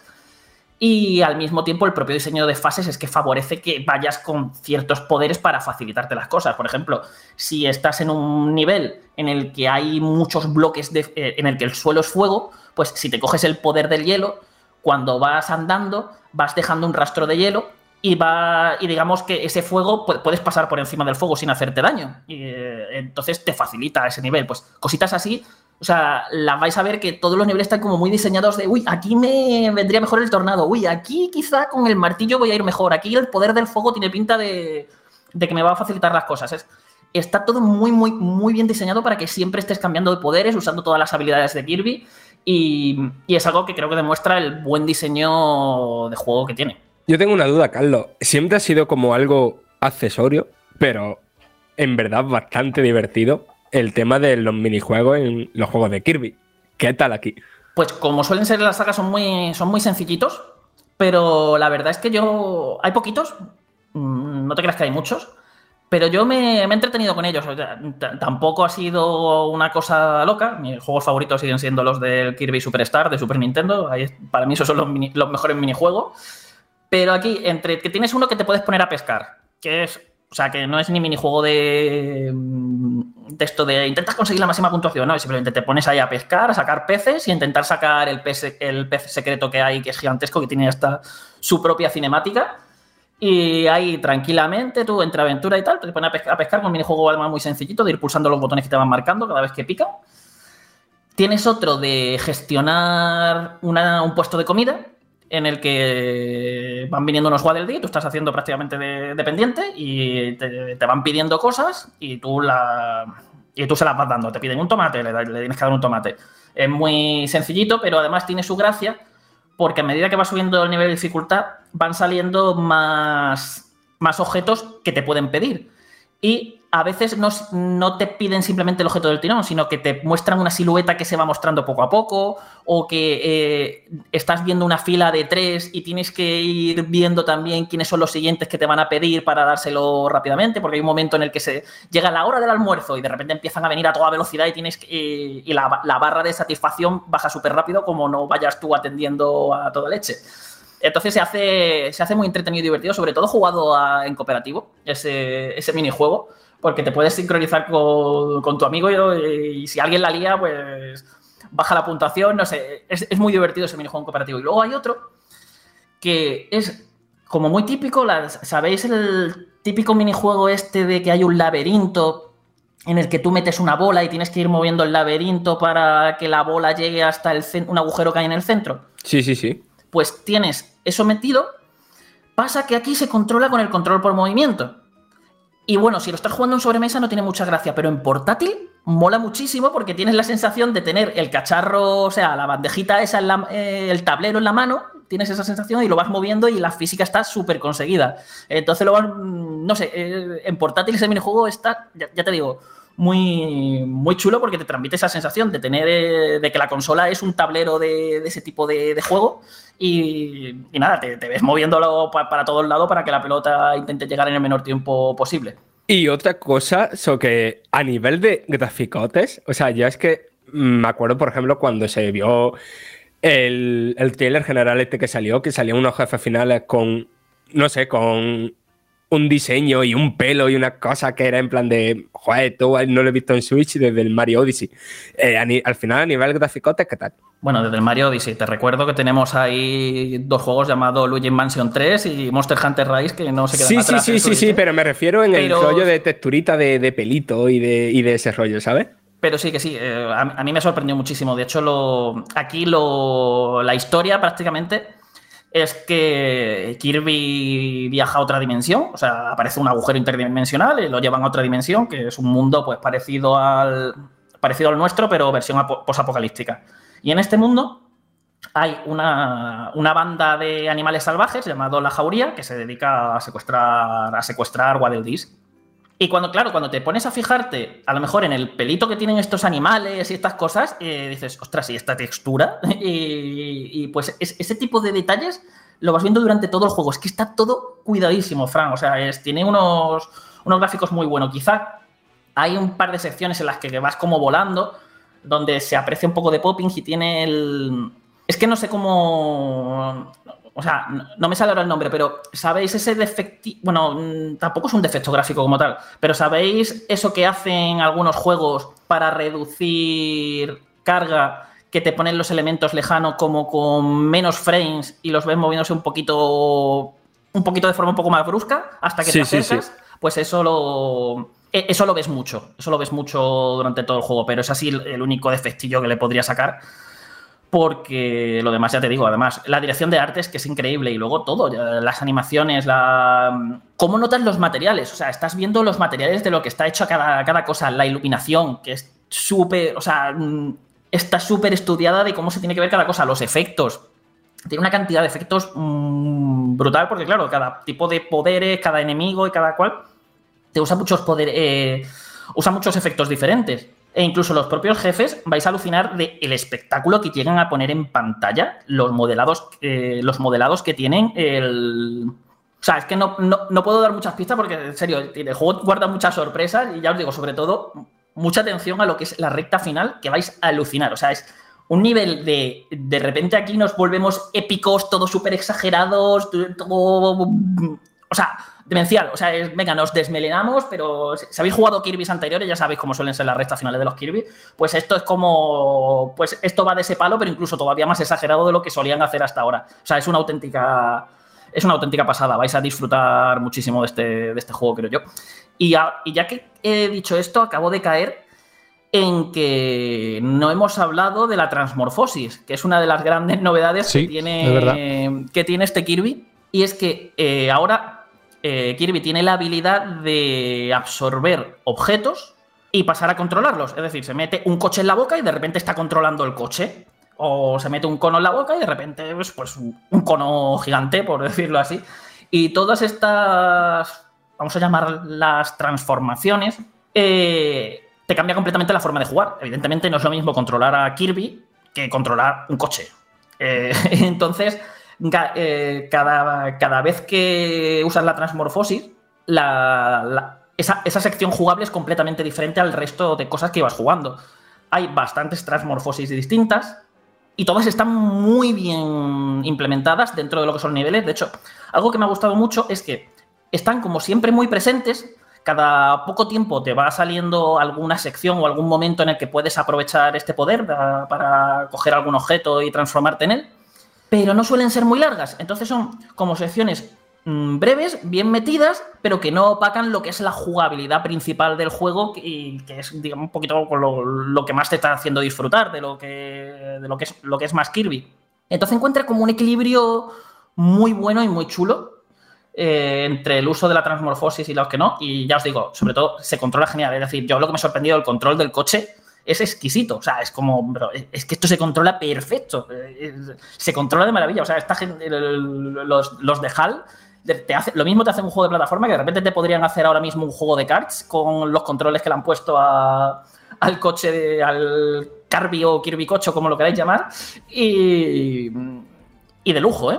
Y, todo esto también con el resto de, poderes. A mí, y una cosa que me ha sorprendido es que, claro, cuando las transmorfosis, las habilidades que tienes cuando te transformas suelen ser como muy limitadas. Es decir, pues con el cono pegas un salto y caes, eh, mm, caes de cabeza para pegar con el cono un guantazo. O con el coche, pues eso, corres y saltas.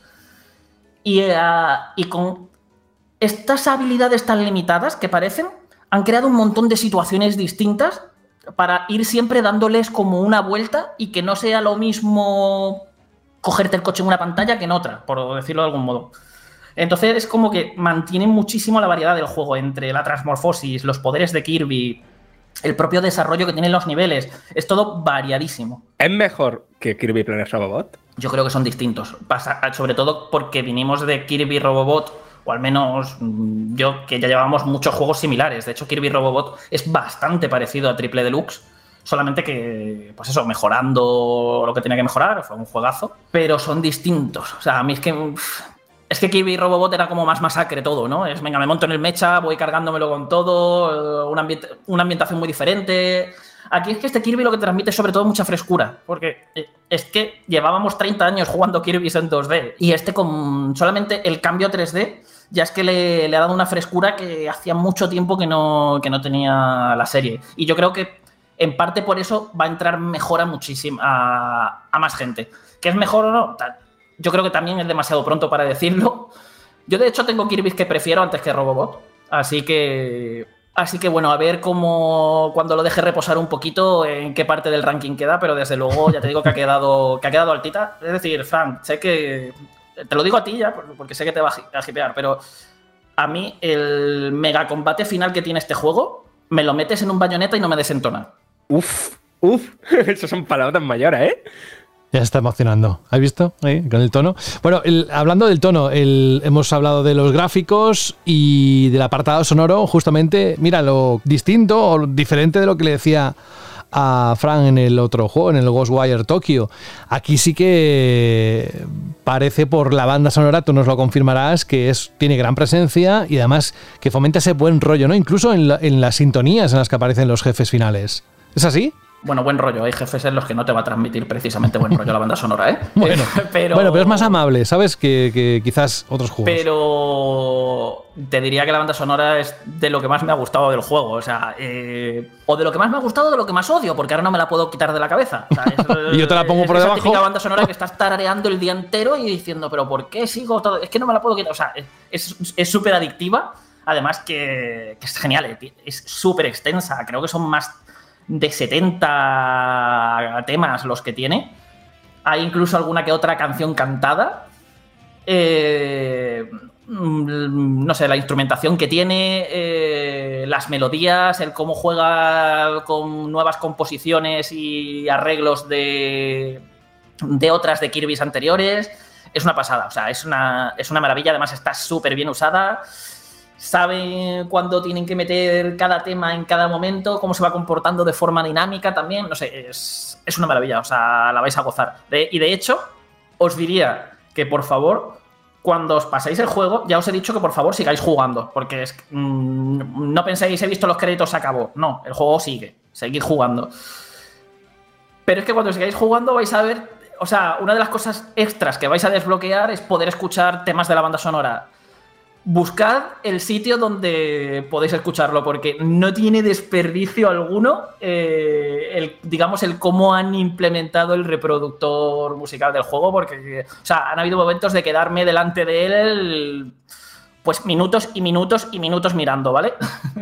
Pues con esto nos quedamos, eh, justamente además con la banda sonora de fondo, y te damos las gracias. Recordar a todos aquellos oyentes que en este momento se están preguntando alguna otra cuestión, algún otro detalle, seguramente ya estará o bien en el vídeo análisis que está en Vándalo o bien en el texto que acompaña a esa nota que antes comentaba Carlos. Carlos Leiva, como siempre, un placer. No sé cuándo ahora volverás, que sea pronto para contarnos juegos tan interesantes como estos últimos, en los cuales la verdad es que te has afanado en traernos las impresiones y nos has vendido muchas veces los juegos a través de tus palabras.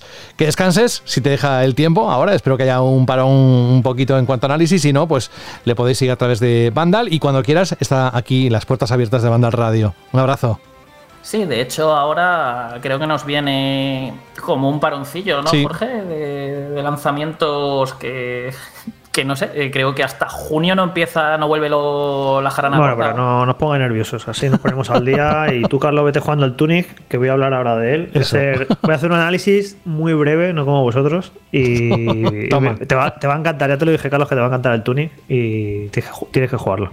Sí, sí, sí, ya jugué un par de horitas. Lo que pasa que, claro, eh, llevo lleva años ahí Alberto metiéndome caña con tienes que jugar la tercera edad del Señor de los Anillos, tienes que jugarlo. Y al final me puse ayer y me he enganchado un poquillo. Así que lo mismo me voy a poner al día con juegos retros que me quedaron por ahí pendientes, creo yo, ¿eh? Carlos, cuídate mucho. Un abrazo. Chao. Venga, nos vemos. Hasta luego.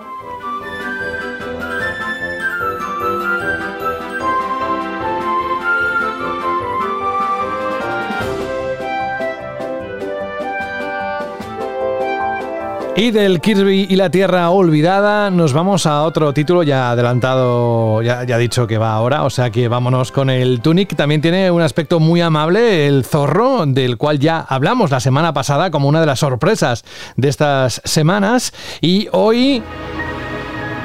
Jorge Cano nos va a hablar de esta aventura y rol de corte independiente desarrollada por Finji Games. La tenéis en Game Pass y bueno, se ha dicho Jorge que bebe títulos veteranos como Zelda y que bueno, el, protagonista es un zorro que se embarca en una bonita historia en la que se recuerda su pasado y su vida anterior. Así que a partir de aquí, cuéntanos por qué te ha llamado tanto la atención Tunic. Bueno, siempre que hablamos de videojuegos, siempre nos estamos como intentando eh, agarrar a cosas que ya conocemos, ¿no? Para intentar situar de lo que estamos hablando un poco, ¿no? En contexto. Y esto puede parecer un Zelda, aunque luego te pones manos a la obra, no tiene nada que ver con Zelda, la verdad. Sí que hay un arte en el que el protagonista, este, este zorrete tan simpático, pues está vestido como Link y dices, bueno, esto puede ser un Zelda y tal. Pero luego no es para nada eso, la verdad. Es una aventura eh, con, ahora habéis visto las imágenes y vídeos, una perspectiva isométrica. Tiene unos gráficos muy, muy bonitos. A mí me ha sorprendido muchísimo ya una vez jugando la tele a 4K y demás. El juego se ve espectacular, tiene una iluminación y unas animaciones y unos detalles. Es un juego visualmente, a mí me parece espectacular. La verdad, son de estos juegos indies que dices, ole, ole, lo bien acabado que está y lo bonito que es. Y la banda sonora, por cierto, también muy chula, muy bonita. Y todo esto que estoy diciendo, que es muy bonito, muy bonito, muy bonito, luego el juego no es tan amable como puede parecer en un principio. Es un juego bastante desafiante y es desafiante en dos sentidos. Por un lado, es un juego eh, que para avanzar tienes eh, puzzles y acertijos y no te explica nada. Te lanzan en el juego y se habla un idioma desconocido que es eh, por mediante unos símbolos que no entiendes los textos básicamente. Entonces eh, no hay tutoriales y no sabes qué hacer cuando, te, cuando empiezas a jugar. Tienes que ir tú descubriéndolo, experimentando y demás. Y lo original del juego me parece muy, muy chulo lo que han hecho. Es que vas cogiendo unas páginas de un manual de instrucciones. Un manual de instrucciones como los había pues a finales de los 80, principios de los 90, en algunos juegos de NES, en algunos juegos de PC, que eran muy chulos, que, porque tenían ilustraciones, te contaban la historia del juego, te explicaban trucos, consejos. Eso que se ha perdido ya hace tanto tiempo, esos manuales de instrucciones, pues han creado un manual de instrucciones dentro del juego que es espectacular, la verdad. Pero eh, tú cuando empiezas a jugar no lo tienes. Tienes que ir cogiendo páginas y poco a poco vas reconstruyendo ese manual de instrucciones que te explica todos los secretos del juego, te explica cómo jugar, te explica cómo hacer ciertas acciones, eh, cómo resolver ciertos puzzles. Y es muy interesante porque eh, hay acciones que puedes hacer desde el minuto uno de juego, pero tú no lo sabes. No sabes cómo hacerla, nadie te lo ha explicado, no hay ningún tutorial y hasta que no consigues la página eh, del manual que te explica esa acción, pues ya en ese momento ya descubres que, podías hacer eh, determinada cosa, ¿no? Entonces es un juego que juega mucho con, con, lo, con lo que desconoces de información, con el misterio, con el experimentar. Y a veces es complicado avanzar porque no sabes lo que tienes que hacer o no sabes a dónde tienes que ir. Y tiene ese lado de, de puzzle, ¿no? Por una parte. Y luego por otro, lo que es el combate. Porque es un juego de, de, acción que no tiene. no es muy complicado el combate en cuanto a mecánicas. Pues tienes una espada, un escudo, algunas armas o magias. Es aparentemente sencillito. Pero digamos que es un juego tirando a difícil en el combate. Y ahí es donde está el lado, digamos, de los Souls que ahora todos los juegos tienen que estar influenciados por los shows de alguna manera, ya sea porque cuando te matan dejas ahí parte de la experiencia o de las monedas, o porque la dificultad de los jefes, o...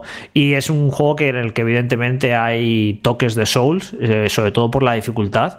En el, hacia el tramo final se puede llegar a poner muy, muy complicado. Hay jefes finales muy difíciles.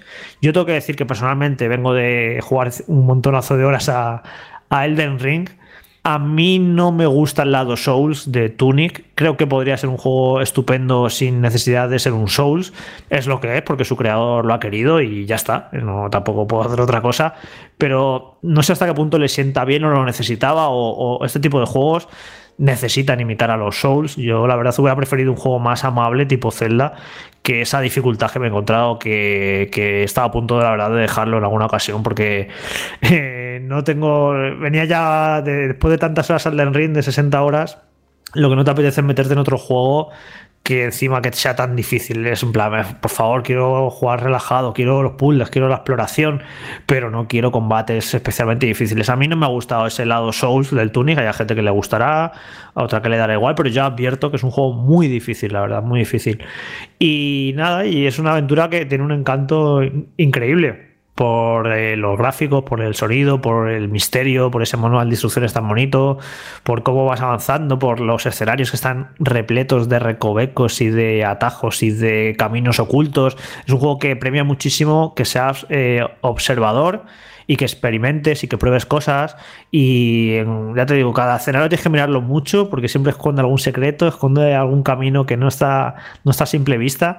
Y me gusta mucho todo lo que es la, exploración y, el avanzar en el juego. Y ya digo, no me ha gustado tanto que, que apueste por un tipo de combate muy difícil y muy Souls y que a mí, ya te digo, en algún momento me saca un poco de, de quicio, pero vamos, es un, es un auténtico juegazo, la verdad tiene algún problema en eso de querer ser tan críptico, aparte de, más allá de la dificultad, en lo de, no contarte cosas o no explicarte cosas, que yo lo compro, a mí me encanta que te lancen en un juego, te pongas a jugar y que no te den la chapa, ni haya texto ni nada, simplemente vayas descubriendo tú cómo tienes que ir jugando, pero igual que hay cosas que funcionan muy bien de ese manual de instrucciones que vas reconstruyendo, que cuando lo ves eh, que también te pide el juego que observes mucho ese manual de instrucciones porque te da pistas fundamentales para avanzar.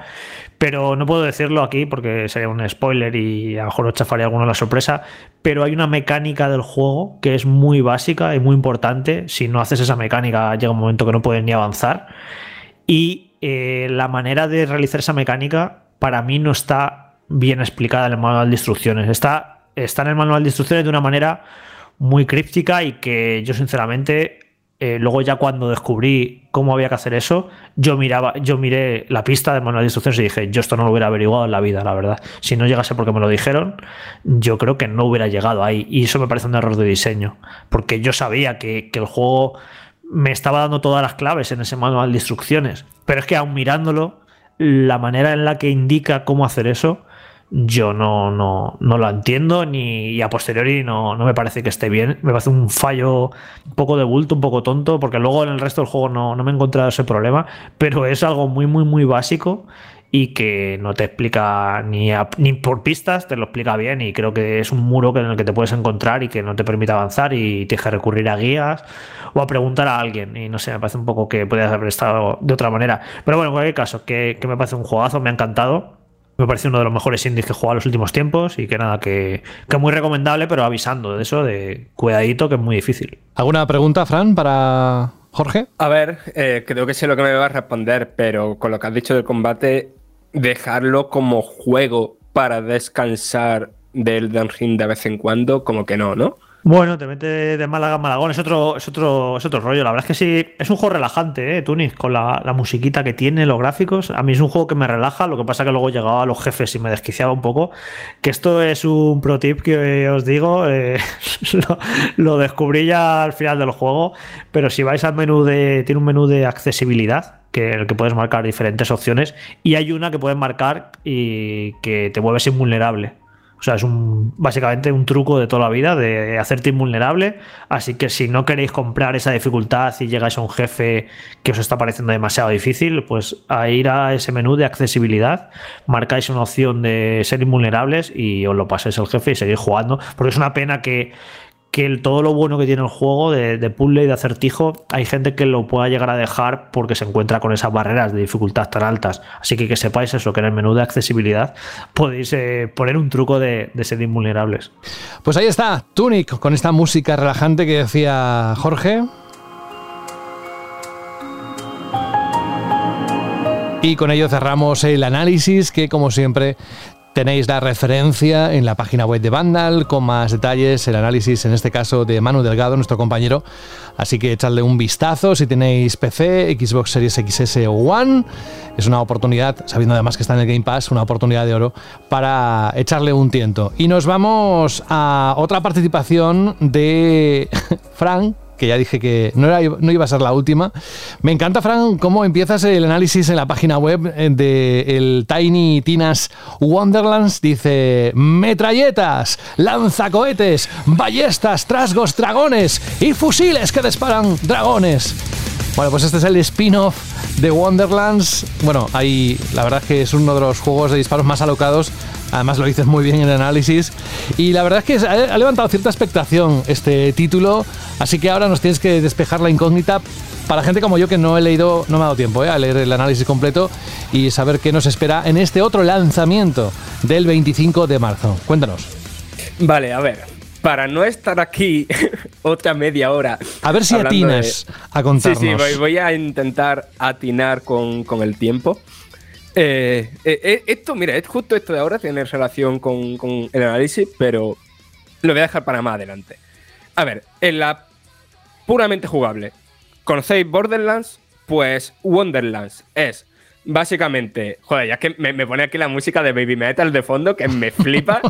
eh, eh, que, a ver, el juego es la misma estructura en general y la misma jugabilidad que Borderlands, ¿no? Esto es un looter shooter con un mogollón de armas, un mogollón de equipamiento, solo que en vez de estar ambientado en eh, este mundo sci-fi posapocalíptico que de, de la saga Borderlands, está ambientado en una partida de rol ¿no? Es decir, un universo ficticio dentro de otro universo ficticio que está narrada por Tina Chiquitina, a la que recordaréis de ese fantástico DLC de Borderlands 2. Y en lo jugable eh, es básicamente lo mismo que Borderlands, pero con algunas cosas que, hace, que lo hace mucho más profundo. Eh, ¿Por qué? Porque ahora eh, tenemos, aquí hay seis clases con sus habilidades, tal. Cada una de las clases tiene dos habilidades principales entre las que elegir se asignan puntos de habilidad, aparte de todas las armas de, de, siempre y el equipamiento, también tenemos hechizos que se comportan como un arma más.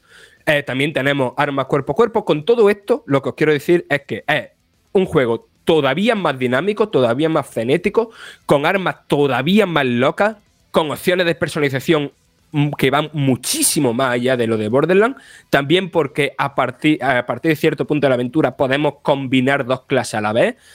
Eh, a nivel de personalizar el juego, de hacer builds, de, de hacer sinergia con, con otros jugadores, es, es, increíble, mucho más allá. Después tiene una idea muy interesante que no se lleva muy bien a, a cabo, pero bueno, es el tema de que el juego tiene una, una narrativa como en tres niveles, ¿no? En la capa superior es la mesa del juego de rol, donde están Tina, está el jugador y hay otros dos personajes que son nuevos de la, de la franquicia, ¿no? Entonces ahí están todo el rato charlando, ¿no? De la partida en sí. Y esa conversación va a los siguientes niveles del juego. El segundo nivel, ¿cuál es? Digamos que es como el tablero del juego, como un mundo de un JRPG, ¿no? Por el que movemos a nuestro personaje cabezón, vamos accediendo a los distintos mundos, ¿no? Escenarios como los de Borderlands, y hay bastantes, son bastante variados, pero que tienes tus partes de hierba alta en la que te sale un enemigo con el que puedes combatir, tienes tus mazmorras opcionales, tienes tus distintas misiones por ahí, por el mundo que te dan otros personajes cabezones, tienes atajos, secretos y tal. ¿Qué es lo que pasa? Eh, una idea muy original, está muy guay, es muy simpático, pero todas esas mazmorras que hay en, ese mundo, en, ese mapa, y esas actividades no secundarias, sino terciarias, se hacen muy repetitivas, ¿no? Porque siguen un molde muy claro que se repite una y otra vez. Y al final, es verdad que para una vez acaba el juego, da mm, mucho jugo, ¿no? Muchas horas de juego extra, pero se acaba haciendo repetitivo. Y después, en ese tercer punto, ¿no? En ese tercer nivel, es lo que es el juego en sí, ¿no? El shooter en primera persona. Pero ¿por qué este juego que yo la verdad, a ver, me llamaba la atención, ¿no? Porque no deja de ser un spin-off de Borderlands. Pero digamos que no es precisamente lo que me esperaba este mes, ni lo, ni lo que me esperaba del primer trimestre, ni uno de mis grandes paradas del año. Pero al final es que lo he disfrutado como si no hubiera mañana. ¿Por qué? Básicamente porque esto es una historia narrada por Tina Chiquitina, una preadolescente bastante alocada, eh, con sus problemas y su sentido del humor bastante increíble, y que lo que hace que sea tan divertido es que hay un mogollón de, de referencia, e, el tono del humor, o sea, digamos que Borderland tiene un tono de humor más zafio, ¿no? Eh, que no, no, no, lo digo en un sentido negativo, no, sino que simplemente es como un, un humor más, más tosco, más tosco. Y este es un humor muy, muy, muy tontorrón. Y es humor de, basado en cultura popular, en otros videojuegos, en situaciones que eh, muy alocadas. En Tina, eh, de repente, en, lo que es ser GM de una partida de rol, ¿no? De lo que es estar en una mesa de rol con colegas, ¿no? Y que, y que se empiecen a discutir sobre las reglas y sobre que si tal narrativa que te ha inventado es una caca y ahora me cabreo y cambio las cosas de repente y ese cambio las cosas de repente es a lo mejor estás haciendo una misión y están discutiendo y de repente pues te cambia el escenario, te cambia el personaje o te cambia lo que tienes que hacer. Eh, es muy, muy, muy alocado. Y la cosa es que es un humor, quiero decir, si cuando yo aquí digo alguna tontería, ¿no? De chistes malos, de juegos de palabras, silenciáis el post que lo borráis, Eh, no jugué a Wonderland. está, lleno, está lleno de eso. Está lleno, pero a un nivel de que yo había veces que he puesto el juego en pausa de descojonándome. ¿Sabes? De una pantalla de carga que decía algo así como: si un giver no se muere, es un giver sí. ¿Sabes? O sea, e-, ese, e-, ese, ese nivel de humor, ¿sabes? Y claro, yo eso, pues lo he disfrutado como, como un marrano, vaya, porque me, me, flipa y yo me, me, partido el culo eh, jugando a, Wonderlands. Y, vaya, si os gusta ese humor tontorrón, ese humor basado en lo que es jugar una partida de rol con colegas en las referencias. O sea, hay una misión que es bastante graciosa que se llama The Ditcher. Y es, eh, pongo esta referencia, ¿no? Por no hacer mucho más, más Death ¿no? Y claro, es todo como una parodia de Gerald de Rivia, ¿no? hay muchísimas, muchísimas situaciones así. Las misiones secundarias, o sea, hay una cantidad de trabajado a nivel narrativo de misiones secundarias mm, que son incluso mejores que las misiones principales, que es bastante increíble. A que de hecho hay mundo entero que no se exploran en la campaña principal, ¿no? Que se dejan para simplemente para, para secundaria y que eso, y que un juego con una localización. Eh, estoy hablando de expresiones mm, de español, expresiones andaluzas, de, eh, de juegos de palabras. Y los personajes no se callan en todo el rato. Están todo el rato discutiendo, tu propio avatar está hablando, que según a la hora de crear tu personaje, que tiene un montón de opciones, el cómo habla tu personaje y el tipo de expresiones que usa cambia según el tipo de, voz que, que le asigne. No sé, está muy, muy trabajado, muy, muy pulido. Y por supuesto, siendo Borderlands, es una cosa que puedes disfrutar en cooperativo eh, con hasta cuatro jugadores. Tiene los pantalla partida local en consola, no en PC. Y la cosa que va a tener, o sea, va a tener, no, mm, tiene eh, juego cruzado, crossplay entre, entre todas las plataformas. Por decir cositas negativas, no todas las misiones secundarias están al mismo nivel, ¿vale? Eh, hay, y no hay forma de saberlo, ¿no? No, son, no hay misiones principales y secundarias, no hay manera de identificar eh, cuáles son en, encargos un poco más, más típicos, ¿no? Y cuáles son una trama súper guay o súper graciosa pero la mayoría son de estas últimas. Gráficamente se nota que es un juego intergeneracional, ¿vale? Eh, es muy bonito y hay sitios muy, muy guay, pero no sé, la distancia de dibujado es muy bajita y aunque después es súper frenético, o sea, es un muy, muy, muy, muy frenético, muy color y explosiones rosas y... Y tiene unicornios. Sí, sí, sí, sí, sí. Aquí, claro, es que la trama principal es que no he dicho nada porque tampoco me parece súper importante, pero la trama principal es una parodia de la típica campaña de rol de tener que derrotar al señor de los dragones, pero todo está al servicio de una reina que es un unicornio que dispara arcoíris que se llama Semental del culo, ¿sabes? E-, ese es el, el, el del juego, ¿sabes? Madre mía. no sé, yo, yo de verdad, ¿eh? que es un juego que no hace nada innovador en lo jugable, ¿no? Que no deja de ser un Borderlands a muchas más revoluciones. Que yo jugándolo lo pensaba en plan de, joder, es que este juego, cualquier día malo que tenga, me lo pongo un rato y, me soluciona el día, me, me, río un buen rato. No sé, como cuando te pones una con tonta para desconectar, pues un poco igual, ¿sabes? Mm, cuando vienes de un dentista que te ha hecho daño y quieres olvidarte de eso, por ejemplo. Oye, Fran, a mí, me ocurre una cosa ya con Borderlands 3. A mí Borderlands 2 eh, me encantó, pero yo cuando me puse a jugar al 3 me pareció, un, me pareció un juego ya como fuera de época, como un tanto anticuado. Tardaron tanto en lanzarlo que lo que me hacía gracia en Borderlands 2, ese humor tan tonto, tan zafio, tan tal, ya no me hace tanta gracia. Me parece un poco de moda, un poco como que se había quedado anticuado el humor e incluso un poco la propuesta. Y cuando has dicho que el eh, juego es tan, tan, tan gracioso, eh, no sé, eh, es, ese, mismo tipo de humor que, había en Borderlands 3 y que ya había en Borderlands 2 o ha evolucionado un poco, se ha vuelto un poco más sofisticado.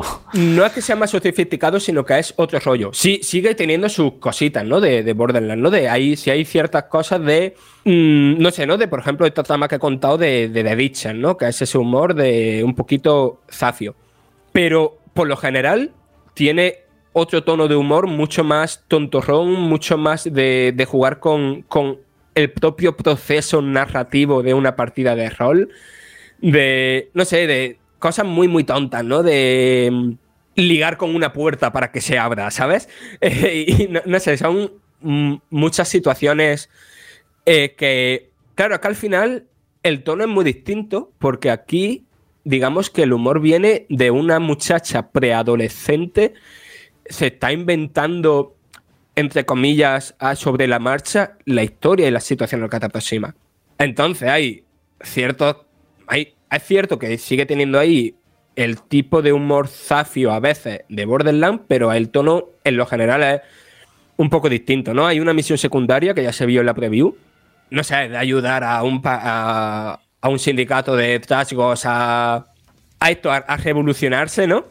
Y ahí, por ejemplo, se hace un poco más Borderland, ¿no? En plan de las siglas del partido en español son pito, ¿sabes? Ese tipo de humor de jajajaja, ja, ja, ja, pero por lo general es otro tipo de humor. Pues mira, con la canción que empezamos, que te gusta tanto.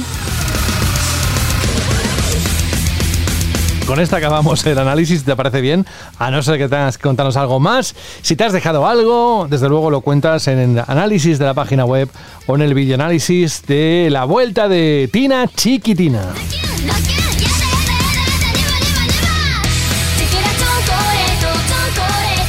¿Te has dejado algo? Es así, eh, una pregunta tonta.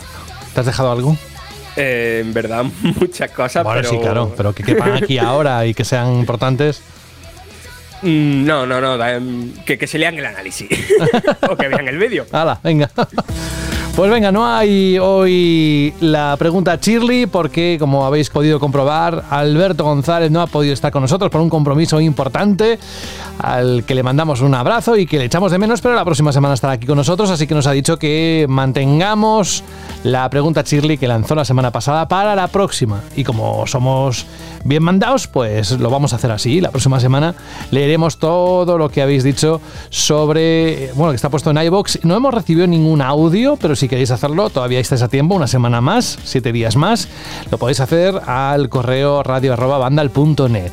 Y la música, la sintonía suena que cierra este capítulo lleno de análisis. A mí me encantan los programas de muchos análisis, de muchos juegos, porque suelen ser títulos, pues ya estamos acostumbrados, ¿no? En los últimos tiempos a que sean títulos muy esperados. Este no deja de ser un título muy esperado, el Tiny Tinas o Tina Chiquitina Wonderlands. Así que, bueno, y todos los que hemos tenido. Así que espero que os haya gustado muchísimo. Gracias por elegirnos una semana más. Antes al principio, no lo he desarrollado, digo, bueno, voy a dejarlo esta vez, no lo voy a contar siempre al principio, pero les he preguntado tanto a Fran como a Jorge que, qué tal sexy, de sexy brutale. Y la verdad es que tiene una razón de ser, y es que no sé si lo habéis adivinado, pero es la canción que nos pide un oyente para cerrar este capítulo. Pero antes, para hacer las cosas bien, Fran Gematas, muchas gracias por hacer el esfuerzo de venir después de una cita como esa del dentista a compartir con nosotros tantas cosas que tienes que contar hoy. Espero que la próxima semana, no sé si estará a la misma altura, pero desde luego nos encantará escucharte. Un abrazo y cuídate mucho. Pues nada, otro abrazo para ti y para todos los que me escuchan. Eso, y para todos los unicornios del mundo. ¿eh? Cuídate, chao.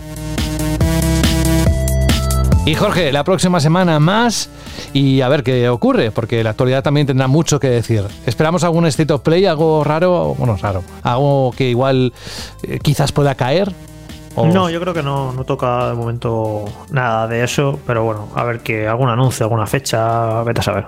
O alguna polémica que también puede ocurrir. En fin, que descanses todo lo que puedas. Buen fin de semana. Nos escuchamos dentro de siete días, ¿vale? Hasta luego. Chao.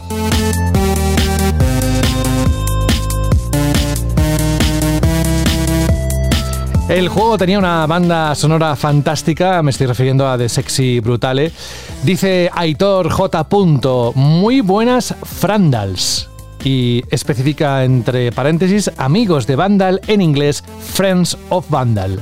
Frandals. Pues acortamos en Frandals. Pues vale. Pues bien, esa también la añadimos a la colección de, de adjetivos y de nombres que nos han puesto a lo largo de los últimos años.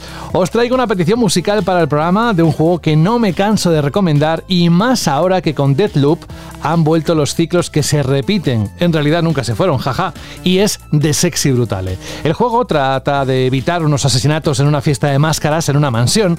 Con cada personaje que salvemos absorbemos un superpoder de su máscara para poder salvar a todo el mundo. Es bastante lineal, pero en cada asesinato tenemos que hallar el camino adecuado y resolver ciertos puzzles luchando contra el reloj antes de que se reinicie el día, aunque los que hayamos salvado se mantienen con vida y de ahí su, entre comillas, facilidad, dice Aitor.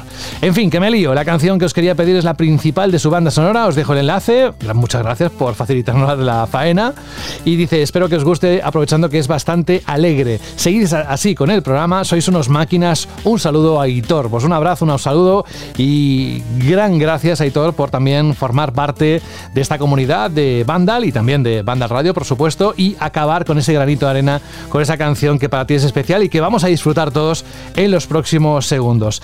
Hasta aquí la edición número 27 de la novena temporada. Han faltado figuras importantes del Dream Team de Vandal Radio, pero que iremos recuperando en las próximas semanas. Y ahora sí, nos vamos con el tema principal de The sexy brutale. Por mi parte, esto es todo. Ha sido un gran placer compartir con todos vosotros y vosotras estos minutos especiales de cada semana. Cuidaos mucho. Adiós.